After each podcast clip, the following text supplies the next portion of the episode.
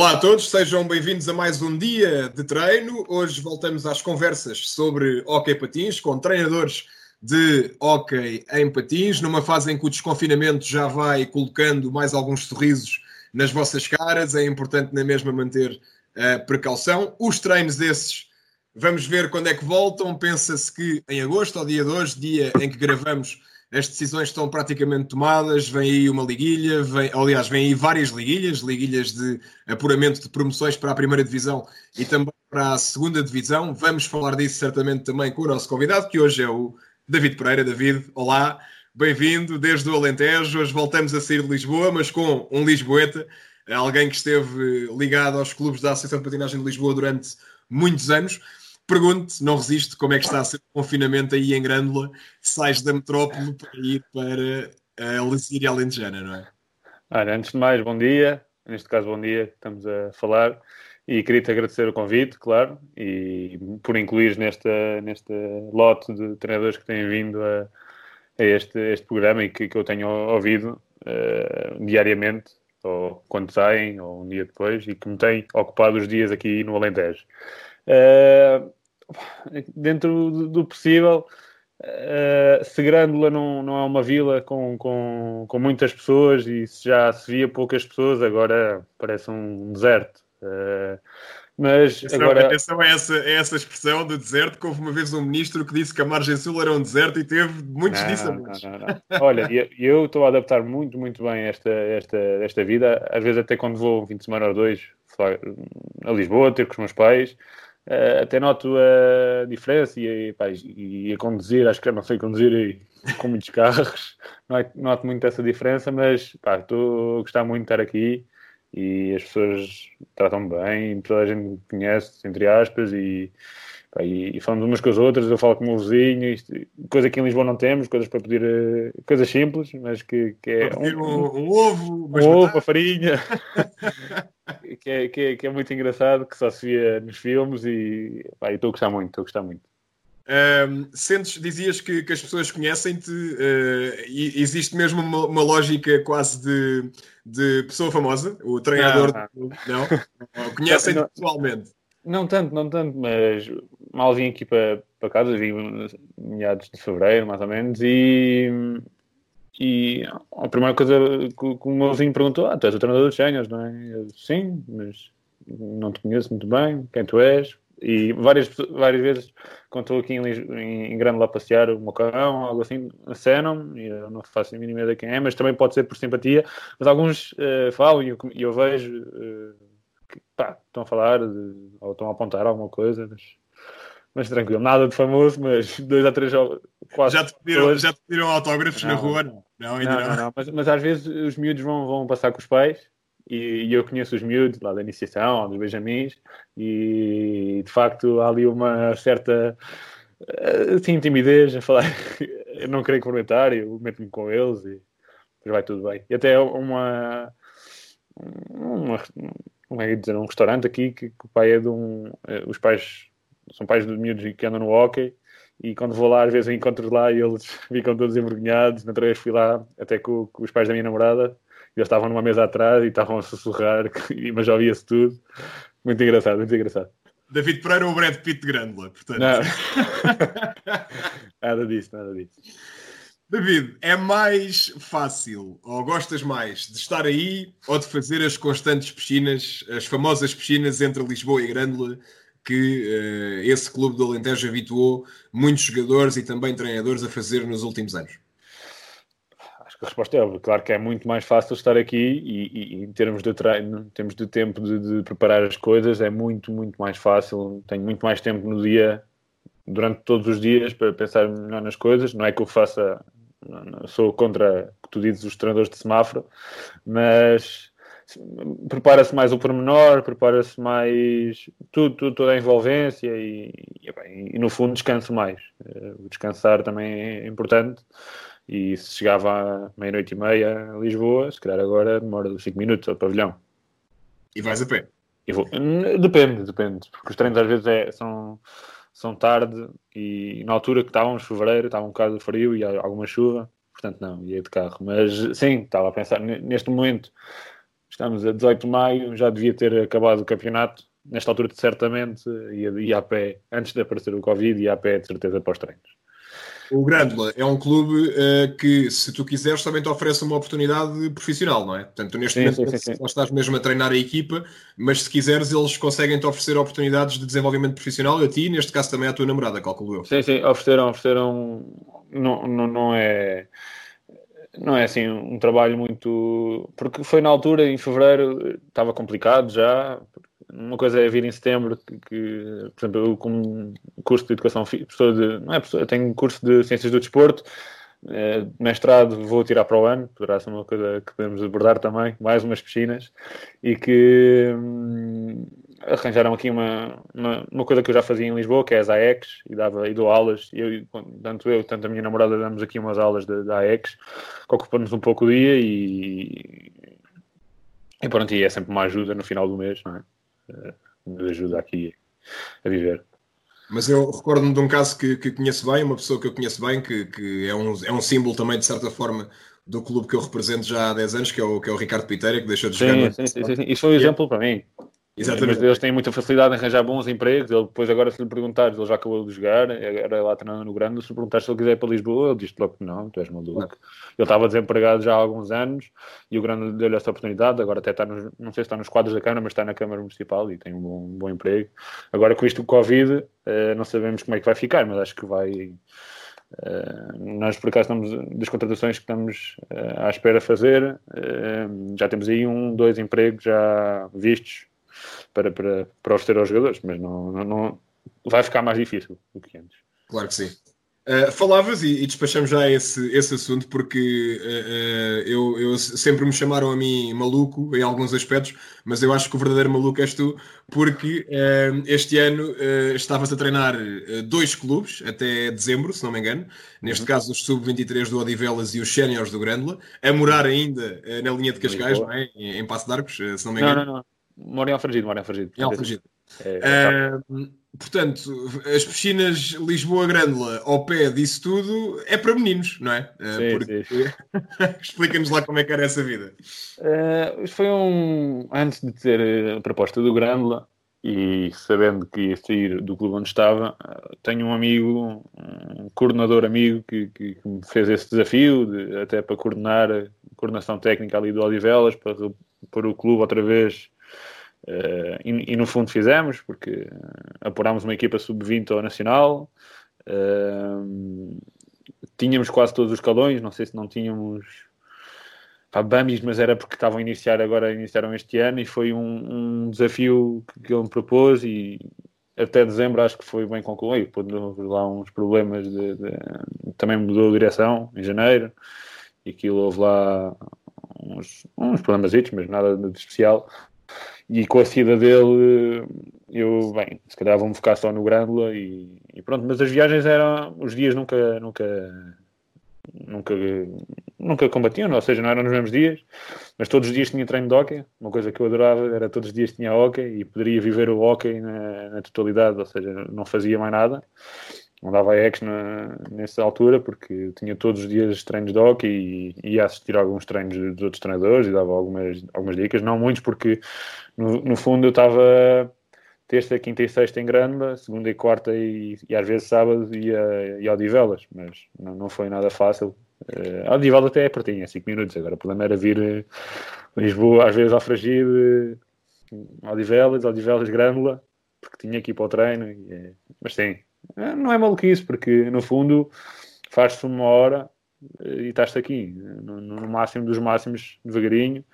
Uh, e, vamos, e vamos muitas vezes pela, pela Nacional, porque às vezes vamos, vemos que. Tu, o, o, problema é ali passar a ponte e vemos que, que, vamos chegar à vontade, então era na boa e vínhamos eh, devagarinho. Pela, sim, quase sempre, quase sempre com companhia, não é? Portanto, isso também sim, ajuda. Sim. sim, a carrinha foi aumentando até os elementos que depois houve um que foi estudar para Lisboa e alguns dias vinha connosco, depois ainda apanhávamos uma linha em Palmela, era ali uma, um autocarro espetacular. Carrinha mágica. Carrinha Não, era mesmo, o WhatsApp era a carrinha mágica, a combinar as horas. Eu não e... sabia, juro que não sabia. Era, era. David, falavas há pouco de, de, dos empregos para, para uh, os jogadores. Um, eu, eu, tinha planeado falar disto mais à frente, mas já que, já que te adiantaste, pego já neste assunto. Um, a verdade é que o Grândola, neste momento, uh, espero não estar a esquecer de ninguém, e o Sesimbra são os clubes, uh, os únicos clubes que não estão na terceira divisão que fazem parte do Alentejo, estão neste caso na segunda, e o, o Grândola já garantiu que vai estar na segunda na próxima época. O Sesimbra terá de disputar a tão, a tão famosa já liguilha de permanência na, na segunda divisão. Agora que estás em Grândola, uh, porquê que achas que é tão difícil atrair jogadores para clubes abaixo uh, do Rio Tejo e porquê é que consideras, para além dos motivos geográficos óbvios, não é? Portanto, aí obviamente que, que há uma explicação lógica para não haver tantos clubes como aqui, nunca será assim, mas a verdade é que o, o abaixo do Tejo as coisas já estiveram bem mais vivas do, no que toca ao Hockey Patins. O que é que achas que aconteceu e o que é que achas que falta melhorar uh, no Alentejo e no Algarve também? Mas achas em relação de. A pergunta está a falar só séniores ou mesmo formação? Mesmo, mesmo em termos de formação, sim. Eh, uma coisa que eu não tenho muita diferença entre no clube anterior que estava, que era o Passo de Arcos, que, que em relação à formação é que tinha que se ter muito maior cuidado uh, com os miúdos. Não se podia. Opa, eu posso contar uma história que, que eu tinha realmente sempre um sub-23 a treinar comigo, sub-23 que era sub-19. E eu, habituado àquela linguagem de Passo de Arcos e frontalidade de, de, que com, aprendi muitos anos com o Luís Duarte, bem, eu, no, final do, no final do treino o meu estava-me a chorar.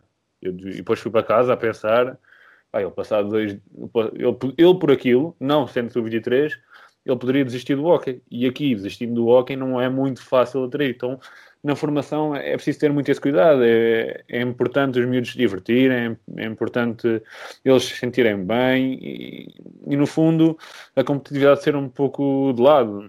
No fundo, jogarem todos, porque aqui, imagina, como no Pastar que tinha um ou outro miúdo que nos fazes a doer, se calhar não jogavam tanto. E aqui, se eu fizer isso, arrisco-me a perder esses dois jogadores e fico com seis, sete, percebes?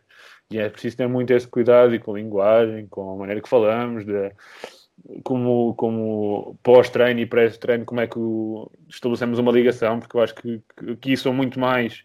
É diferente, mas são muito mais aberto, muito mais, fala à vontade com todos os miúdos e jogadores. Diria, não é... diria, que, diria que aí, desculpa interromper David, mas diria que aí a tua figura, não querendo, não querendo aqui entrar em ideias uh, políticas, mas a tua figura será um bocadinho o treinador do povo, ou seja, uma pessoa amiga, uma pessoa que, que as pessoas conhecem, que ajuda sim. a comunidade, não é? Uh... Sim, mesmo, mesmo os adeptos que vão cá, Uh, avisaram logo de início que, que pá, era normal, depois íamos lá acima ao bar buscar alguma coisa para comer, então os de Lisboa íamos sempre e, pá, e dar uma palavrinha, não ser aquele arrogante que não falava com ninguém e, e depois tínhamos todo o carinho, fosse o que o resultado fosse, eh, trataram-me sempre bem, a mim e eu acho que a todos os jogadores que, que, que tiveram este ano comigo. E, e esses, mas esse ponto do fulcral era da, da, formação, porque se somos demasiado exigentes e depois só queremos resultados, uh, poderemos perder um, dois minutos que depois aqui num raio de, de 20, 30 km o impacto, O impacto é muito maior, exatamente. É. E, e, no que toca aos séniores, eh, ainda por cima, sabendo que há pouco eu dei o exemplo de dois clubes uh, que, que, são dois clubes históricos. O, o, o Sesimbra, um clube clássico, um clube antigo, um, gostes ou não, um clube muito, muito importante no Hockey Patins. Uh, o Crândola, um clube muito mais recente, com, com ainda poucos anos de história, mas uma história já bastante rica, esteve na primeira divisão há pouco tempo. Uh, Porquê é que consideras que é tão difícil atrair jogadores séniores de outras zonas, outros clubes para, para, para a margem sul? Pronto, sem, sem ser essa razão geográfica que é muito óbvio de, de, chamar, é porque às vezes nem os jogadores nem querem ouvir. Eu tenho, posso, e falamos os dois muito sobre isso. Eu liguei mais de 30 jogadores quase e tive dois ou três, epá, esquece, nem que me pagues um milhão de euros, entre aspas, não é? Eu não quero ouvir, eu não vou fazer esses quilómetros todos. Mas depois, quando se fala ali de, de, de, algum trabalho, eles já olham assim um pouco, mas como desconhecem, como é um clube assim desconhecido, uh, porque sempre trazido, temos trazido agora sempre mais jogadores de, de, Lisboa e tem sido mais fácil se criar a ligação Lisboa-Grândola, porque eles falam entre si, os jogadores. Tá, acho que está muito mais aberta. A ligação é muito mais fácil, é, é, eles falam entre si e, e, acho que agora, em relação a outros tempos, está muito mais fácil de falar e de tentar convencer, entre aspas, um jogador a vir porque não conhece, no fundo, às vezes não conhecia o treinador. Eu, como sendo Lisboa, se calhar poderei ter essa vantagem ou não, eu acho que sim. Não dizendo mal dos outros, não estou a dizer isso, mas que conhecem o trabalho, confiam e sim, bora lá fazer essa experiência e é no fundo é o que eu sinto e, e, e a relação entre os jogadores é, é, muito importante. Os jogadores de Lisboa Grândola têm sido muito importante, eu sinto. Olha, se quiseres, fala com o. Posso dar um exemplo? Olha, se quiseres, podes falar com o Guzo, que é aqui o meu, entre aspas, ajudante. Olha, se quiseres, tiveres alguma dúvida, falas com, com, com esse jogador que esteve comigo este ano e, e, pronto, tiras as abordagens que quiseres e os feedbacks todos que ele te der e pronto. Mas acho estão, que aqui, estão aqui os últimos dois treinadores que o Guzo teve, não é? E um ainda tem, és tu, exatamente. Sim. Uh, Deixa-me perguntar-te, uh, David.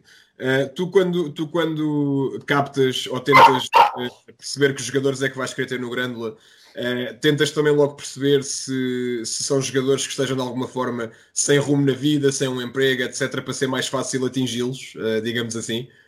Mais ou menos, mais ou menos, porque eu no ano passado eu não tive a oportunidade de fazer muito mercado, porque eu cheguei depois da equipa estar fechada, mais ou menos, porque na, na altura que foi, tu lembras-te, uh, já estava a equipa fechada e em julho não se, ou em junho não se convence ninguém a vir. Já está tudo com os projetos e, e bem fechados e, e, e, foi difícil. Este ano avisaram-me: olha, terás de falar com 40 para no fundo virem dois. Eu, está a brincar, eu vou tentar ao máximo. E a verdade é que tem sido isso: é que eu falo com imensos jogadores,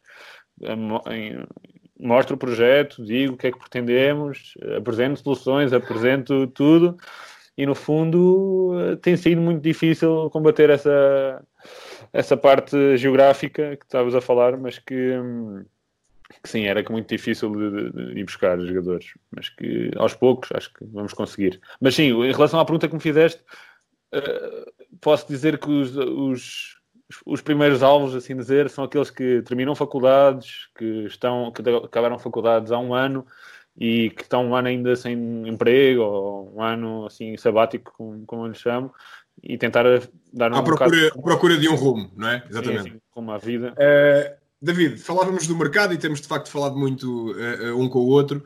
Uh, e este ano nós tivemos aqui uma realidade completamente nova, porque, aliás, tudo é novo neste momento, não é? Mas os mercados no, no Hockey Patins, quando saltamos de uma época para outra, um, começam, dependendo do clube, ali em fevereiro, março, começam a surgir as primeiras abordagens uh, e depois, em função também daquilo que os clubes vão fazendo, dependendo se têm a sua época já fechada ou se ainda estão a disputar alguma coisa, uh, vão-se fechando negócios até junho.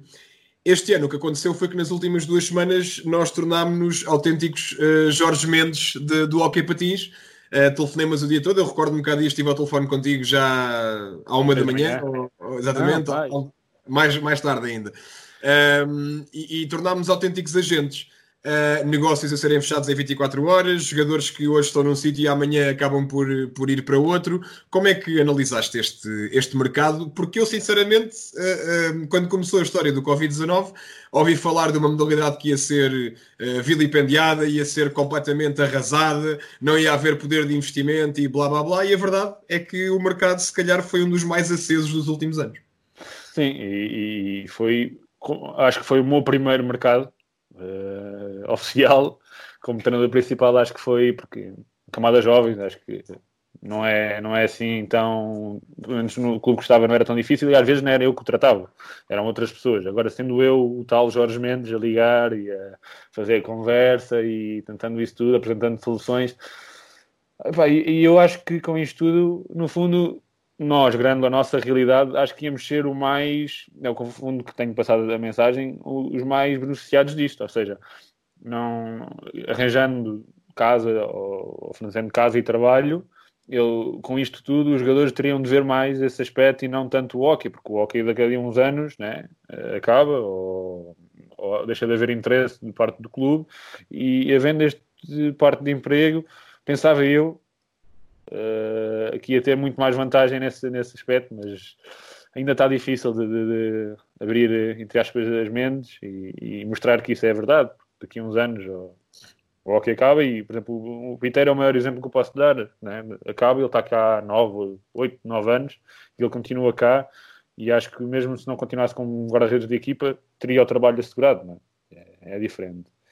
Mas, mas sim, Mas também isto do Covid não veio ajudar a parte do trabalho, do emprego, como já referi. Mas pensava eu que ia ter muito mais vantagem, que os clubes iam passar muito mais dificuldades e, de facto alguns vão passar, como é aqui no nosso conhecimento, mas por outro lado há, há clubes uh, que acho que renasceram uh, e conseguiram eh, arranjar soluções e, e muito Sim. bem, não, é? Não, não, não, somos nós que, que, estamos bem, ou, esses clubes eu acho que estão bem e conseguiram ultrapassar isto tudo e sim, arranjar uma maneira de, de, de atrair os jogadores e não só.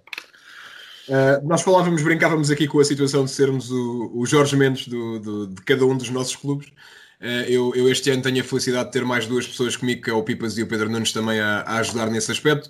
Uh, tu sei que também que tens o apoio da, da Presidente Vera Pires, pessoa que eu também conheço bem. E, e, e mesmo o Piteira, mesmo o Piteira tem-me ajudado Sim, sim, sim. Uh, Deixa-me perguntar-te: há um caso, uh, uma pessoa que, que, que, entra muitas vezes em contato comigo, que é o caso da Martinha Vieira, jogadora que está, que está em Espanha, e que é, que eu saiba, pelo menos a, a única agente da modalidade que pelo menos se intitula desta forma. Tu achas que, que há espaço, há dimensão para, para haver agentes na modalidade? Ou, obviamente que a Marta está certa e ainda bem que, que puxa por esse, por esse lado, mas achas que, que havia aí mercado para explorar na nossa modalidade? Uh, sinceramente, sim. Também falou comigo nestes últimos dias, porque imagina miúdos, ou a mesma situação que acontece em Lisboa, uh, de acabarem curso e não terem emprego, elas tendo ligado, eu, se houvesse um em cada ponto do país, ia ser perfeito, porque eu não conheço os miúdos do, do, do Valongo que sobem este sénior e que não vão ter lugar no, no, no Valongo, por exemplo. E, e, ela fazendo essa ligação e mostrando-me o currículo, mostrando-me vídeos, acho que, que será, será, ia ser uma grande ajuda. Eh, ela tem falado comigo, de facto, e, e, apresentando vídeos, relatórios, tudo, tudo isso, que é muito difícil, mesmo Minho, uh, jogadores que estão insatisfeitos, que querem dar um novo rumo à vida, uh, se calhar se houvesse mais, entre aspas, Martinhas Vieiras, e por aí, pelo país, não havia tanto, tanto, tanta dificuldade em encontrar clube, ou, ou satisfação, ou tudo o que eles procuram, porque, porque no fundo não sei como é que é a parte negocial deles, e sei com eles, acho que não tem nada a ver com os clubes, mas que sei de muitos casos que, que estavam satisfeitos, insatisfeitos, que queriam sair, que precisavam dar um rumo à vida, de, de mudar de áreas, de novos e achas Que, achas que há mentalidade eh, para os clubes aceitarem uh, esse, esse paradigma do agente? Eu, eu explico o porquê da minha pergunta, porque eu acho que o receio que os clubes podem eventualmente ter é de uh, entregar o, a responsabilidade negocial a um agente ou de captação de atletas a um agente e perder-se um pouco o perfil do atleta, não é? Portanto, há, há, há, clubes que gostam de contratar tendo em conta um determinado perfil e se calhar têm receio que se entregarem essa função ao agente, esse perfil não seja cumprido. Uh, como é que, como é que olhas para isto? Se houvesse, eu acho que nesta altura, quanto mais, eh, mais informações houver em relação a esse jogador que ele apresenta, melhor. Não só relatórios, não só vídeos, porque eu posso tirar eh, 20 minutos de um jogo fantásticos e depois esconder os, os outros 20 horríveis que ele teve no jogo, não é? E atitudes nós não sabemos, como é que ele é como pessoa, e acho que quanto mais informações houver, mais contacto houver entre esse determinado jogador, acho que, os, que, que, a direção, acho que isso é o medo. O medo é não haver tanta informação e mostrar só, como se diz, os highlights, né? Se formos ao YouTube e vemos os highlights de um jogador que neste momento não deu nada em qualquer outro esporte, e nós olhamos para os highlights e pensamos, este é o melhor do mundo, se calhar vamos buscar, mas se calhar não sabemos o, como é que ele é por trás, é a pessoa que está por trás do jogador, do atleta, e se calhar estamos a prejudicar uma equipa ou prejudicar um clube porque confiamos nos, nos melhores momentos de, entre aspas, de vídeo, do YouTube neste caso, mas que acho que, por exemplo, neste caso que a Marta apresentou-me um dos jogadores, não foi só pelo vídeo, só pelo relatório que ela me apresentou, que eu vou confiar. Eu falei com dezenas de treinadores, treinadores dele, dezenas de jogadores com quem ele jogou, para tirar um, uma nota. Olha, se calhar este é bom vir, é melhor não vir. E, e, acho que sim, se houvesse, quanto mais informação houver desse jogador, não basta só pronto, um agente pôr em contato, em contacto também são com outros, com outros outras pessoas que estejam ligadas a esse jogador. Acho que o medo do, do clube é trazer um, um, um, flop, como se diz. Olha, vamos buscar um Isso jogador. É. Exatamente. Mas afinal é, não era o que querias. É por aí. Por outro lado, também podem mais facilmente lavar as mãos, não é? Porque é, se for um flop, Olha, é... foi um agente, foi o agente que, que, que, o pôs lá. No hockey acontece muitas vezes esta dança da responsabilidade e de sacudir a água do capote, portanto, se for um flop, ao menos foi o agente que, que o colocou lá. David, tiveste muitos condicionamentos ao nível do, do plantel uh, ao longo da época. Eu acho que foi uma tarefa quase uh, miraculosa uh, conseguires ir alimentando. nem, nem, nem, sequer me estou a referir aos jogos, estou-me a referir mesmo aos treinos. é possível, sabendo eu que és uma pessoa metódica, és uma pessoa que procura fazer bem o seu trabalho, Uh, vale a pena, é possível planear microciclos, planear unidades de treino, sabendo que à última da hora pode surgir mais um imprevisto, podes ficar com menos um jogador. Como é que se gera uh, todas essas é, condicionantes?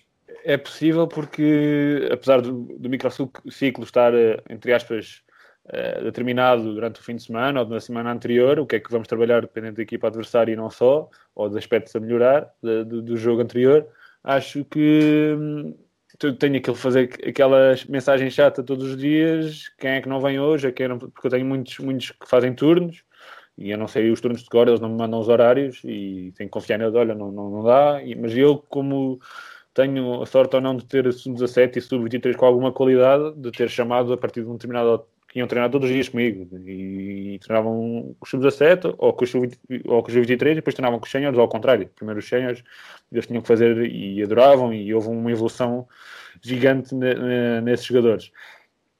Mas é, é isso, eu tenho que fazer aquele, aquele papel de mãe galinha, entre aspas, ou treinador galinha, que é mandar mensagem, portar-se porque tem que ser assim. Eu não, tinha, não estava habituado a esta realidade, uh, nem com sub-17, nem com séniores. Mas, mas, mas uh, deixa-me perguntar-te, porquê, porquê é que tens de ser tu a ir atrás dos jogadores? Não deveria ser ao contrário? Eles a avisarem, por iniciativa própria? Porque eu tenho. Já me aconteceu esquecerem, percebe? E é. eu não gosto de estar com um treino planeado para novos jogadores de campo e aparecerem-me sete. E depois, à última da hora, ter de chamar um miúdo que nunca foi aos séniores, não estava habituado ao, ao, meu procedimento de treino, a tudo do resto, e o treino, em vez de correr bem, corre mal. E, e depois tenho três treinos, neste momento tenho três treinos, e, e, depois o jogo é a reflexão dos treinos, e eu não posso, não posso dar ao luxo de, de, de de dar por entregue aos jogadores a qualidade do treino. Então eu não, não, nesse aspecto não perdoo. Se calhar, um, também a falta de jogadores e o facto de teres essas condicionantes todas também condiciona um pouco a parte disciplinar, uh, ou não? Porque eu, eu, por exemplo, se algum jogador me faltar sem avisar, uh, eu se calhar digo-lhe que no dia a seguir escusa de aparecer e ele aprende e nunca mais uh, falta ou nunca mais falta sem avisar no teu caso, se, se, se, se colocares um castigo ao jogador, é menos um, não é? Mais uma vez. Condiciona-te um pouco a liderança e a parte disciplinar, não é? Aí é um pouco o desafio que, que, me propuseram do, do anterior do Pedro Nive, que é a gestão dos recursos humanos. Eu tenho que dar a volta por uh, mais conversas pessoais, mais palmadinhas nas costas, se for preciso, para dizer: olha, para a próxima avisa-me mais, mais cedo, tens que o treino é, é, preparado com antecedência, tu tens que opa, dar aquela, aquela benesse. Se eu perder este jogador, depois posso perder eh, muito mais se for assim com esta reação. E mesmo tenho um balneário muito, muito, muito forte nesse sentido. O capitão António Tojó Pereira é muito, muito importante e, e, fala com eles. O pessoal de, de, de aqui do baixo ele dá-se lindamente, né? jogam aos anos seguidos e dá-me uma ajuda preciosa. Se, olha, tô, se calhar temos que dar um toquezinho ao, ao jogador X. E falo eu, depois fala ele. Às vezes até falamos com direção ou coisas um pouco mais graves e, e tentamos abordar de uma maneira motivadora de, de, de, poder trazer e que ele continue a aparecer e que não desapareça daqui e nunca mais o veja. Né? Olha, acho que o teu, o teu, testemunho está a ser muito importante para uma característica que, que nestas entrevistas uh, temos falado muitas vezes, uh, que tem a ver com a adaptação. Uh, portanto, o treinador não, hoje em dia não ser aquela pessoa que é como é e ponto final, e, o, e, os outros que, que, que se adaptem, uh, e acabas por ser tu, neste caso, a ser um autêntico camaleão, não é? Que, que tirou uma pele e vestiu outra porque assim foi exigido. Sim, e, e tinha que ser assim, senão não sei como é que surgiria, se eu já tinha uh, muitas condicionantes para, para, para o campeonato, se eu fosse assim rígido como era antigamente, ou como fui aprendido a ser, como aprendi a ser, não, não, não, não tinha hipóteses nenhumas em, ter, entre aspas, sucesso aqui, porque é tinha certeza que acabava para ir no campeonato com um ou dois seniors e o resto de sub-17, sub-23 e tinha que aguentar. E acho que aí é, é a palavra-chave, uma, uma coisa que aprendi muito com, com, com o antigo como dizem mestre, que, que o Luís Duarte era é isso, tens que adaptar às situações que estás. Uh, já, já acontecemos muitas poucas vezes em relação ao passar que um treinador, um jogador faltar por caso de trânsito ou um acidente de desviação, pá, não consigo ir ao treino e ele teve de se adaptar, nós, em relação à equipa técnica, de adaptar, mas ok, há um dia, eu se calhar tenho que me adaptar, sei lá, 5, 6 vezes, seis vezes por mês ou, ou mais e é, é, é, difícil. Mas que, com treino e eu sendo professor de, de, de, da AEX, também levo assim um plano mais ou menos elaborado, mas chego lá e tenho um, dois miúdos, dois alunos e tenho que adaptar e, e, e acho que esse treino me fez muito bem. Uh, porque eu já fazia, já dava AEX antes e esse treino de adaptação foi muito, muito bem conseguido para agora ao futuro. Uh, no Grândola, neste, neste caso, ter-me adaptar a essas situações e tenho que sempre me adaptar. Deixa-me voltar atrás, até porque uh, eh, um, ehm, vejo. Há um grupo no Facebook que é, o, que é o, os treinadores do Sul, ou o Hockey Sul, sim, sim, sim. E, e, vejo pessoas como o Carlos Rezende, o Gonçalo Silva, essencialmente essas duas, constantemente a darem. Ou também o, o João do, do Roller Lagos, constantemente a darem uh, contributos para tentar promover debates agora nesta fase de confinamento uh, e tentar perceber o que é que se pode fazer pelo, pelo Hockey Alentejano. Uh, Pergunto a ti, o que é que achas que, e especialmente trazendo uma visão externa uh, de Lisboa, o que é que achas que falta ao Hockey Alentejano? Falámos há pouco da tal capacidade de, de retenção e, e, captação de atletas, mas de um ponto de vista mais institucional, mais organizativo, uh, o que é que vês que falta aos clubes do Alentejo para voltarem a dar força a essa região? eu acho que, que devíamos trabalhar um pouco como como outros clubes assim pequenos em relação de cidade ou de, de aldeia fazem. No caso que eu tive a, a, o, a grande, a grande sorte de, de, de, experimentar foi a questão de Troquel. Tive uma, duas semanas ou mais, por causa da faculdade, de um trabalho de, de, viver o troquel em termos de séniores com, com, o professor João Simões e eu via miúdos saírem da escola e irem diretamente para o pavilhão para treinarem muito mais cedo, muito mais horas. O, o clube ajudava muito parte do material e acho que temos que ir muito por aí. Uh, ir buscar os miúdos às escolas, entre aspas, no transporte, algo assim, para, uh, para os miúdos não, não acabar a escola e não terem nada aproveitar o máximo de tempo que, que temos e, e, no caso do, do, do, do Portimão e no caso, no caso do, do Rezende, eu sei que ele dá AEX, mas de, de, só de hockey e acho que será um, um ponto de viragem se, se, todos os clubes, e não só, o caso do Nuno Carrão também faz isso lá em cima no Norte, que, que é muito importante os miúdos estarem pós-hockey e, e mesmo durante as aulas conseguimos ligar ali ao hockey, à patinagem, é muito importante para a retenção dos jogadores, né? porque, como sabemos, não é o desporto rei, e eu aqui tenho um clube de futebol, uh, ou é futebol ou é hockey, quase. Há aqui natação, mas os miúdos é muito ao futebol ou ao hockey, e nós temos que, ao máximo, tentar eh, reter os jogadores para nós. E, e eu acho que assim seria. Sei que é difícil para os clubes opá, dar todos os anos uns patins a uns miúdos e os pés crescem, como tu sabes, os tamanhos dos patins variam de ano para ano, é muito difícil, e depois o desgaste do material, mas que uma ajuda, acho que tudo passa por aí. O máximo... eu, acho, eu acho que as duas grandes vantagens de, de regiões periféricas, eh, na minha opinião, é essa, o facto de, de, Obviamente que se formos colocar na balança os prós e os contras, se calhar ter um clube de hockey na zona da Grande Lisboa é, é, tem muito mais vantagens do que eh, estar, por exemplo, em Grândola. Eh, mas há de facto uma vantagem, é que a capacidade de, de, de focar o atleta na modalidade é muito mais fácil, se calhar, aí do que propriamente aqui. Nós temos, e, e se um dia falarmos com, com o Jaime Santos, que, que neste momento partilha a, a, a camisola comigo, um, ehm, se calhar aqui, aqui na parede perdemos 10 ou 15 atletas por ano que chegam cá e depois acabam por experimentar outra modalidade qualquer. E se calhar em Grândola, se, se o, o, duelo é só entre o futebol e o hockey, a probabilidade será, será muito claro, maior. É? Claro que há mais, não é? Há ali a questão da natação, que faz parte do pavilhão, a questão de, de aulas de ginástica, mas acho que o, o foco está mesmo no hockey e no futebol mas uh, não é assim tão fácil, Pedro, porque os pavilhões também não são nossos, os pavilhões são municipais, há aulas até tarde, como há nas aulas de educação física, 6, 7, e depois começam os escalões a aparecer. Mas se, se, se, se, pudéssemos então fazer então mais cedo, uma captação seria muito melhor. Se houvesse pavilhão mais cedo, eu próprio acho que me voluntaria para, para ir dar treinos de iniciação, porque acho que é fundamental um. Isto é uma coisa que eu acho que é fantástica no Alentejo, que são os equipamentos desportivos. Eu acho que não, não, há, não há zona com, os, com, com melhores pavilhões do que, do que o Alentejo, muito sinceramente. Sim, sim, sim. As condições são brutais, mas talvez, como não pertence totalmente a nós, que, que são municipais, não temos a totalmente liberdade de, de, fazermos o que queremos, às horas que queremos, quando queremos, e, e isso também é um entrave. Se fosse o pavilhão nosso, se nós é que geríamos tudo, as coisas acho que seriam muito diferentes.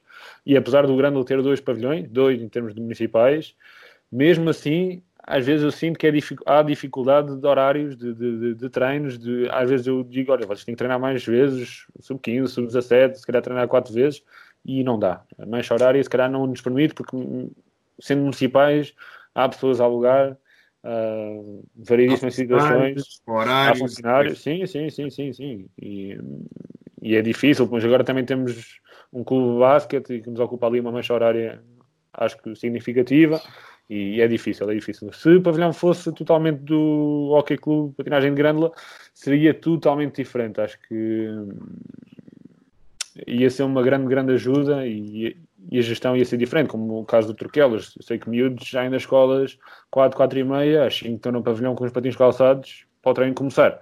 Se houvesse essa interligação escola-hockey ou escola-futebol, eu estou aqui a defender o hockey, que é a minha modalidade, acho que o hockey aqui ia voltar a explodir, entre aspas, e, e, pronto. Mas também há o caso de os miúdos chegarem em sub-19 e, e, entrarem em faculdades em Lisboa, né? o que é difícil, apesar de, de ter muitos jogadores no sub-23 que vão e vêm, porque dizem que só jogam aqui no Grândola, uma coisa, um amor ao clube inacreditável, que, por exemplo, eu tenho um miúdo que estuda em, em Tomar, e eu disse: Olha, se quiser falar com alguém do Tomar, fala com alguém do Santa Cita, perto de ti. Não, não, isto é o hockey, só jogo no, no, no Grande.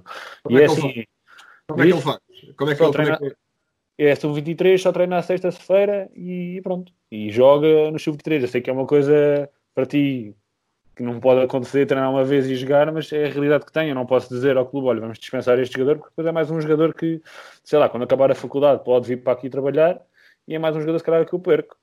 Exato. Uh, é muito, muito difícil nesse aspecto, mas a, a faculdade, sorte que temos aqui Setúbal, eu tenho muitos miúdos uh, a virem de Setúbal, nós em, como os ténios apanhamos ali um em Palmela, que estudem, para o ano em princípio vai estudar em Setúbal, e é, é muito é, é, acho que é as duas fases, é quando chegam a sub-19 e que têm que entrar na faculdade e quando são pequeninos que estão ali na dúvida que desporto é que vão praticar e horários, porque eu acho que isto do, do Covid não vai só afetar eh, financeiramente eh, o clube, porque as pessoas em si também acho que eu espero que não, mas acho que vamos perder muitos miúdos da formação, porque se na altura havia dificuldades financeiras, e aqui em baixo há dificuldades financeiras, de facto, os pais e famílias assim não, não têm tantas posses, se calhar em vez de irem para o futebol, que, que, que os patins custam 200, 300 euros, se calhar para o futebol, que é só um par de ténis, umas chuteiras, entre aspas, e por 30 euros está a jogar futebol e está a fazer desporto, porque há muita entraste, essa... entraste precisamente no, no, tema que eu, ia, que eu ia introduzir, antes de entrarmos aqui na parte mais pessoal, mais direcionada uh, para ti, uh, como é que achas que vai ser a, a próxima época depois disto tudo? Houve-se muito um debate sobre o regresso à normalidade, há quem acha que a normalidade é uma coisa que, que não vai mais acontecer como nós a conhecíamos, uh, qual é que é a tua opinião? Leigo na matéria, certamente, mas como observador, o que é que achas que vai acontecer, especialmente ao nível do hockey? Acho que vai ser muito difícil. Se eu, se eu, não sei se sabes, mas estou a fazer um trabalho de, de através de Zoom com todos os escalões de, de, de preparação física, de sub-15 para cima e mais e mobilidade. E de sub-15 para baixo estou a fazer a técnica de stick pá, para eles não perderem o gosto. Eu lembro-me do Peter a me ligar há uns dias que é o treinador dos Benjamins escolares, dizer da vida, estou a ter muita dificuldade, há amigos que já não querem aparecer, estão ligados ao computador, só querem computador e Playstation, e eu estou muito preocupado. Os pais dizem que eu já não tenho interesse nenhum, mesmo nos treinos de, de, de que, eu, que agora começámos a fazer de, de, Zoom. Alguns disseram, pá, já não tenho vontade nenhuma de pegar num stick e isso assusta-nos um pouco, né? Porque os meus estarem assim tão desligados do hockey, mas depois também há os outros a terem saudades, eh, que podem puxar uns pelos outros, mas acho que vamos ter muita dificuldade mais na iniciação. Uma pessoa que joga em sub-15 e que já joga há alguns anos não, não vai ter essa dificuldade. Agora, miúdos que começaram um, dois anos, vamos ter muita dificuldade, eu acho. E mais, se calhar, aqui, tínhamos 20 miúdos para aí, se calhar vamos ter 8, acho eu. Eu espero que não, mas vai, ser, vai afetar muito esse aspecto. No toque aos séniores, que, que partindo do pressuposto que uh, uh, as datas que a Federação está a avançar uh, vão ser cumpridas, portanto, diz-se que, a Liguilha vai começar em setembro, a época propriamente dita, o campeonato irá começar em outubro, que já é o habitual. Um, ehm, seja em agosto, seja em setembro. No meu caso, será certamente em agosto. No teu caso, se calhar, poderás começar apenas em setembro. Uh, que equipa é que tu esperas encontrar? Uma equipa uh, vai, ser, vai ser difícil dosear a saudade e o entusiasmo da equipa, ou por outro lado, achas que vão aparecer moles e preguiçosos e já sem rotinas? Não, não, não. Pelo contrário, como tenho falado com eles através dos WhatsApps e dos Zooms, eles acho que estão muito motivados. Eles fazem treinos físicos com sabes, e tu também deves ter feito, claro, o plano logo pós-Covid, fazer logo um treino físico para eles não perderem ali a capacidade física, mas acho que, que o primeiro momento nós, eu, eu, tenho pensado muito nisso, como é que eu vou começar, se vou começar a dar carga física, e acho que a primeira coisa que lhe temos de dar é um roçadinho de mexer na bola, dar a parte técnica, porque perderam muito, né? Os senhores não sei se bem contando com o stick, como eram uns caninos em casa, que há outras tarefas a fazer, mas eu acho que vamos ter de dar esse resultado. Se calhar não deixar-nos um pouco das táticas, parte ofensiva, parte defensiva no início, transições, parte física, e dar sim, como eu tenho visto de parte do Porto, muito ganhos contra ganhos, muito brincar com a bola, que, que, que lhes falta, aquele toque, falta-lhes a sensibilidade. Sim, sim, sim. E depois readaptar todo o material a eles, né? mesmo que os patins sejam os mesmos, vai causar bolhas, é como se tivéssemos um verão e mais um bocadinho parados porque vai custar as mãos, as luvas, os patins, pá, e vai ser, por um lado vai ser muito, eles querem logo, vão querer logo tudo, e acho que temos que ir com calma, e eles vão se perceber que as coisas não vão sair bem logo à primeira, e têm que confiar no processo, e têm que confiar em, neles mesmos para, para as coisas saírem naturalmente, não é, não é no segundo degree, vão, vão logo fazer uma jogada essa expressão do confiar no processo acho que é a mais, a mais importante, mais do que nunca. Uh, David, o Pedro Nifo, como tu dizias, uh, foi o nosso último convidado. Deixo-te aqui um desafio que não foi, não foi eh, uma pergunta, portanto, foi um desafio muito abrangente. E eu acho que todas as próximas perguntas que eu, que eu te vou fazer incluem-se precisamente nesse, nesse desafio.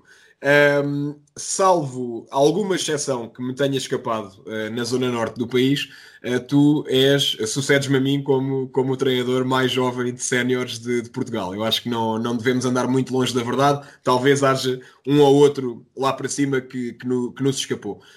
Como é que lidas com este estatuto? É, é uma coisa que tu pensas uh, uh, habitualmente? É uma coisa que, que tu sabes que se calhar eh, as pessoas quando olham para ti, antes de pensarem na tua competência ou naquilo que tu fazes, pensam na tua idade? Uh, é, um, é, um, é um elefante na sala, digamos assim.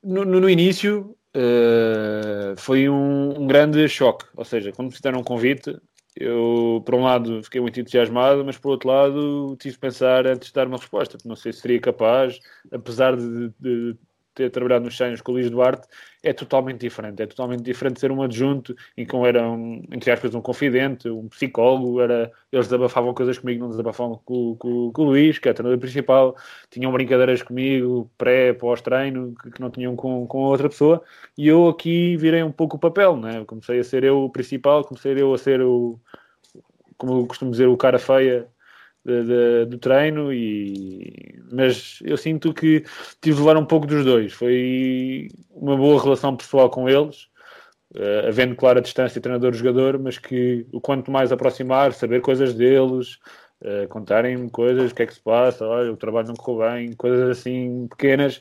Eu falava, eles... falava com o Miguel Dantas sobre a figura do treinador amigo, uh, também é por aí, não é? Uh... Sim, tem que ser, tem que ser. E eu, com a minha idade, eu, se me disser dar dois berros e chamar os nomes, ele se calhar arrisca-me a fazer alguma coisa, não é? Eu tenho que ter algum respeito e tenho por todos eles, e mesmo novos, jovens, um bocadinho mais velhos, tenho que ter, tenho que ter esse respeito mas eles têm que confiar, eles têm muito que. E eles, eh, desde o princípio, que eu, que eu senti que, que, se houvesse qualidade uh, no treino, qualidade nas minhas observações, nos meus feedbacks, eles iam-me.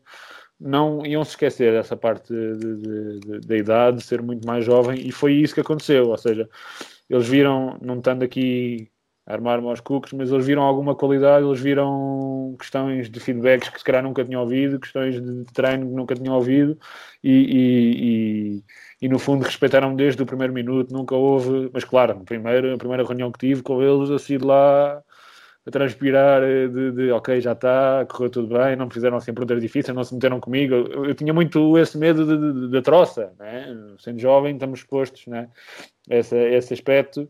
Mas por outro lado, também foi difícil explicar a um jogador com 31 anos ou 30 anos que, que não ia jogar naquele jogo ou que ia, jogar, ia ser convocado, não sabia ia jogar e nesse tal jogo ponham um sub-17.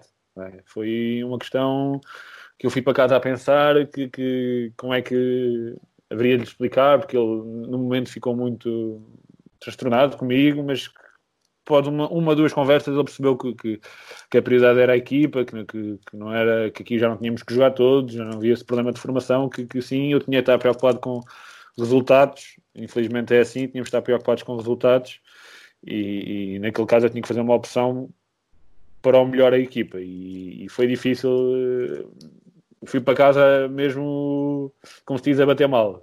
Como é que eu vou dar a volta a isto? Vou perder um jogador?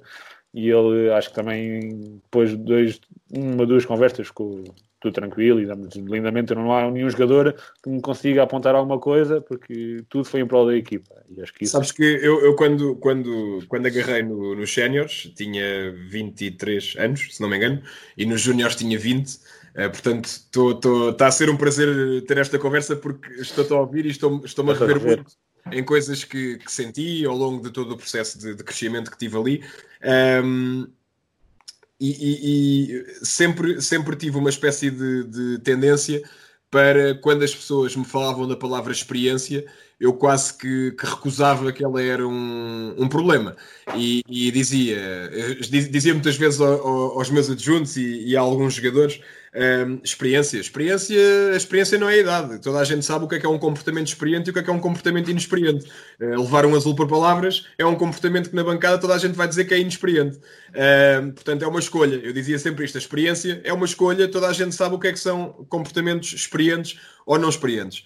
Uh, tu, à minha imagem também, uh, não passaste por muitas equipas de formação, portanto, treinaste o sub-17 do, do Passo de Arcos eh, foste adjunto do, do Luís Duarte, tiveste no Sub-23 do Grande, estou-me aqui se calhar a esquecer de, de alguns capítulos, mas não, não tiveste, aquele, sim, sim, sim. não tiveste aquele processo de passar por todos os escalões e etc, como fazem muitos treinadores. Hoje eu pensei nisso e faltou um ou dois, um ou dois escalões. Faltou um ou dois. Uh, uh, voltarias atrás para ganhar, agora que já passou um ano, voltarias atrás para ganhar essa tal experiência, porque eu hoje reconheço que a experiência é um fator. Eh, voltarias atrás para, para ganhar essa, essa tal experiência ou, ou, ou não? Em certos, em certos momentos, em certos aspectos, sim, porque eu, há coisas que eu nunca vivi e tive de viver este ano. Uh, questões de jogo, questões de, de mesmo observações que, que, eu nunca foi preciso um jogador virar para mim e eu acho que esses jogadores são fundamentais, que têm uma visão de treinador, olha, estás a ver, aquele jogador está a falhar muito ali, coisas no jogo eu nunca vivi, porque Claro que em Passo que foi um ano muito importante, quase atingimos ali, foi antes, fomos eliminados antes da Final Four e, e, foi brutal em termos de experiência, em termos de, de tudo, mas senti que faltou-me ali um, dois, três, se calhar, anos uh, a jogar, uh, em termos de jogo. Não temos em termos de treino, mas muito questões de jogo, questões de, de, de como abordar os árbitros, que, que, eu também não gosto muito de, de, fazer, porque cada um tem o seu espaço, ou de fazer de forma educada e se calhar uh, prejudiquei, entre aspas, uh, a equipa, porque alguns erros meus uh, de gestão de, equipa, ver que um jogador está mais cansado que o outro, que acho que é com os anos que, que se consegue ver, mas que já no final já consegui combater bem, mas no início teve alguma dificuldade, até que ele me dizer, pá, tira-me que eu estou de restos e o cara desmaio, houve uma situação destas que, que depois eu vi, depois de eu me dizer isso, olhei para ele, estava branco, e, e, com a gravação do jogo, com a gravação do jogo, Uh, vi que, que ele estava a se agachar muito, esses aspectos de, de experiência, estava muito agachado, a, a respirar com muito, uh, com, uh, muito rápido, estava ofegante. Eu, esses aspectos, se calhar, com dois, três anos mais de, de, de treinador, em qualquer escalão ia ter essa, essa facilidade de, de ver. Mas não voltaria atrás. Acho que não voltaria eu, atrás. Tem-me acontecido muito, e especialmente nesta fase particular da minha vida, em que, em que agora já é público, vou passar a coordenação para o, para, o Pedro Nunes, no Pareto, depois de nove anos, e, e há, há, pequenas coisas que, que, Isto é um clichê, eu odeio clichês, mas a verdade é que é verdade, passa a redundância. Há coisas que só te apercebes passados uns anos. Uh, eu, eu lembro-me de perder uma, uma taça APL de Júniores para a Salesiana em Odivelas, precisamente. Uh, e, e, e, hoje uh, lembro-me desse jogo, das opções que tomei e sinto uma, uma culpa gigantesca porque sei que cometi erros que hoje em dia já não cometeria. Portanto, esse processo é, é um, perfeitamente normal. O que é que achas que é exatamente a experiência? Uh, o, que é que, o que é que isso significa, concretamente? vou dar um exemplo muito, se calhar, muito básico, mas acho que as pessoas vão entender. De, de, de num jogo fazer duas ou três alterações e eu não ver que desequilibrei a equipa toda. Não vi. E chegando ao jogo, ao, vídeo, eu vi pá, ali diferenças e fui. Ainda tive mais um jogo em que tomei uma ou duas opções iguais e vi que tal jogador não conseguia jogar com tal jogador, entre aspas, e que por um momento desequilibrei uma equipa porque mexi duas ou três vezes muito rápido e, e, e, e desequilibrei uma equipa. Eu acho que essa experiência, uh, e eu no fundo uh, tenho acho que a experiência é conhecer a equipa que estás, que não é preciso muito, como tu estás há sete anos, oito anos no parede, um, não, não, não é necessário tanto tempo, mas se calhar um, dois jogos de preparação, se puder, né? conhecer a equipa, ok, este não pode jogar com este, ou este em determinada altura não pode estar não pode estar em campo porque ou quando estiver a perder ter esta opção ou quando estiver a ganhar. Acho que isso é a experiência mas que, que eu só consegui ter vou, vou, vou dizer se calhar novembro, dezembro é que consegui tive ali resultados mais mais nivelados e algumas vitórias que, que, consegui dizer ok, já percebi o mecanismo da equipa e esse mecanismo não, não, não, não antes não tinha percebido e acho que essa experiência é Achas que se tivesse é, é se tivesse um, um David Pereira do, do Luís Duarte, uh, te ajudava? Olha, vou-te vou dar um exemplo de uma pessoa que tu conheces bem, que sei que também é, é teu amigo, que é o Fred, que é o meu, meu analista, jogou contigo em Passo de Arcos. Uh, eh, um, Faz-te falta esse, esse número 2? Sim, e, e, é, e, é, muito curioso que eu tenho dois adjuntos, não em treino, mas tenho dois adjuntos uh, em jogo para tirar estatísticas e não só. E, e, eles começaram a dar alguns feedbacks de início que, que, que pá, tem razão, e, e, eu pedia para me intervir mais, olha, mas talvez no início por timidez ou por alguma, alguma questão deles pessoal de não me conhecerem bem, podia ter levado a mal e não dei essa abertura logo de início, que, que, que me deram uma, uma, ajuda brutal, seja em que for. Eu até tenho o caso de, de, de quando empatei no pico, lembro-me de, de, um adjunto, de um dos meus adjuntos, o Pedro Rito, olha, não é melhor ter às vezes descansar um bocadinho para depois no final uh, rematares uh, com este jogador e ele estar explosivo outra vez. E, no caso foi o Marco Dinho, tirámos um bocadinho uh, e voltou a entrar a dois, três minutos e marcou um minuto, faltava um minuto e tal. Porque se eu sei que, que, que deixasse tanto tempo em campo, ele poderia não chegar à fase final, com a fase do tempo do jogo final com, com tanta boas tomadas de decisão. Eu acho que isso é um pouco de tudo que o cansaço afeta e as tomadas de decisões ficam condicionadas com o cansaço. E, esse, e se tivesse, pronto, um, dois David Pereiras, ia ajudar muito e, e, para o ano já lhes disse, pá, qualquer coisa que me tenham a dizer, digam logo de início, não tenham medo, né? entre aspas. Claro que sim.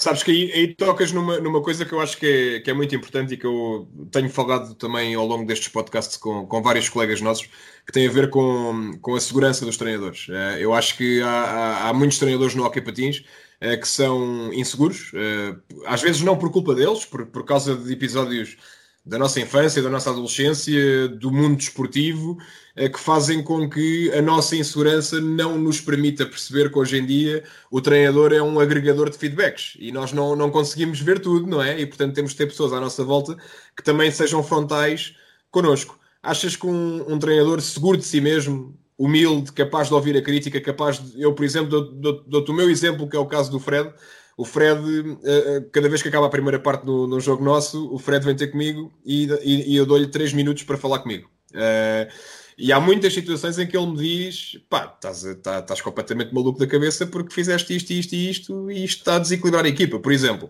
Uh, e eu não saio dali do estilo Pá, eu tenho de ter calma neste gajo, porque este gajo está falando abertamente, este gajo está, está a começar a, a pisar o lixo. Pelo contrário, até gosto. Achas que muito antes de ter essa ajuda é necessário o treinador também ser uma pessoa com um perfil equilibrado que possa aceitar essa ajuda? Sim, sim, sim. Não ser uma pessoa assim fechada opiniões, não, é que tenho razão, claro, acho que. Mas, e, e não demonstrar essa insegurança, eu posso, e tu sabes, que eu não sou muito seguro às vezes, mas é fora ninguém sabe. Os jogadores não sabem, a direção não sabe. Tenho muitas dúvidas, ligo, vejo, leio algumas coisas e, e tenho muitas dúvidas. Às vezes se terei a fazer bem, se não terei. E falo com mil e uma pessoas para ver eh, se, se, se, concordam comigo, alguma coisa que eu possa melhorar, mas acho que é fundamental é não passar isso para os jogadores. Se, não, se não passarmos isso, está meio caminho andado. E claro, se formos uma pessoa assim fechadas e um treinador que não gosta de dizer que ele é que tem razão, ou, ou há muitas vezes esse medo eh, de, de, ok, ele me está a dizer isto, será que era o meu lugar. Sabes? E não ter esse medo de, de, de, querer perder o lugar, pelo contrário, as pessoas que, que estão, que estão lá comigo, eh, pós um, dois jogos, é, David, está tranquilo, vou dizer isto para bem da equipa, eu já fui treinador de senhas, eu não quero ver estes jogadores à frente, entre aspas, não quero ser treinador de senhas, tu é que queres treinador de senhas, eh, mas sim, desde o início era mais a insegurança deles do que insegurança minha, era eles terem medo de me dizer alguma coisa que eu dizia, estes gajos não percebem nada, mas pelo contrário, ajudaram-me bastante. Logo, nos primeiros jogos, cara, precisava de mais alguns feedbacks, mas depois fomos jogo após jogo, eles foram tendo mais confiança e até uh, coisas urgentes, pá, dar um berro para o campo e que eu não dei. Eu, não, pá, eu tô, sou um treinador totalmente aberto a isso, mesmo que o Liduarte aprendia isso. Algumas questões de, de, que ele não estava a ver, eu estava a ver e era uma coisa importante. E eu, se dissesse a ele, estava a perder tempo ser eu próprio a, a, a gritar para os jogadores para, para, para os alertar. Sou totalmente da tua opinião que os, os treinadores têm que ser uma pessoa muito equilibrada e saber um pouco de todas as áreas.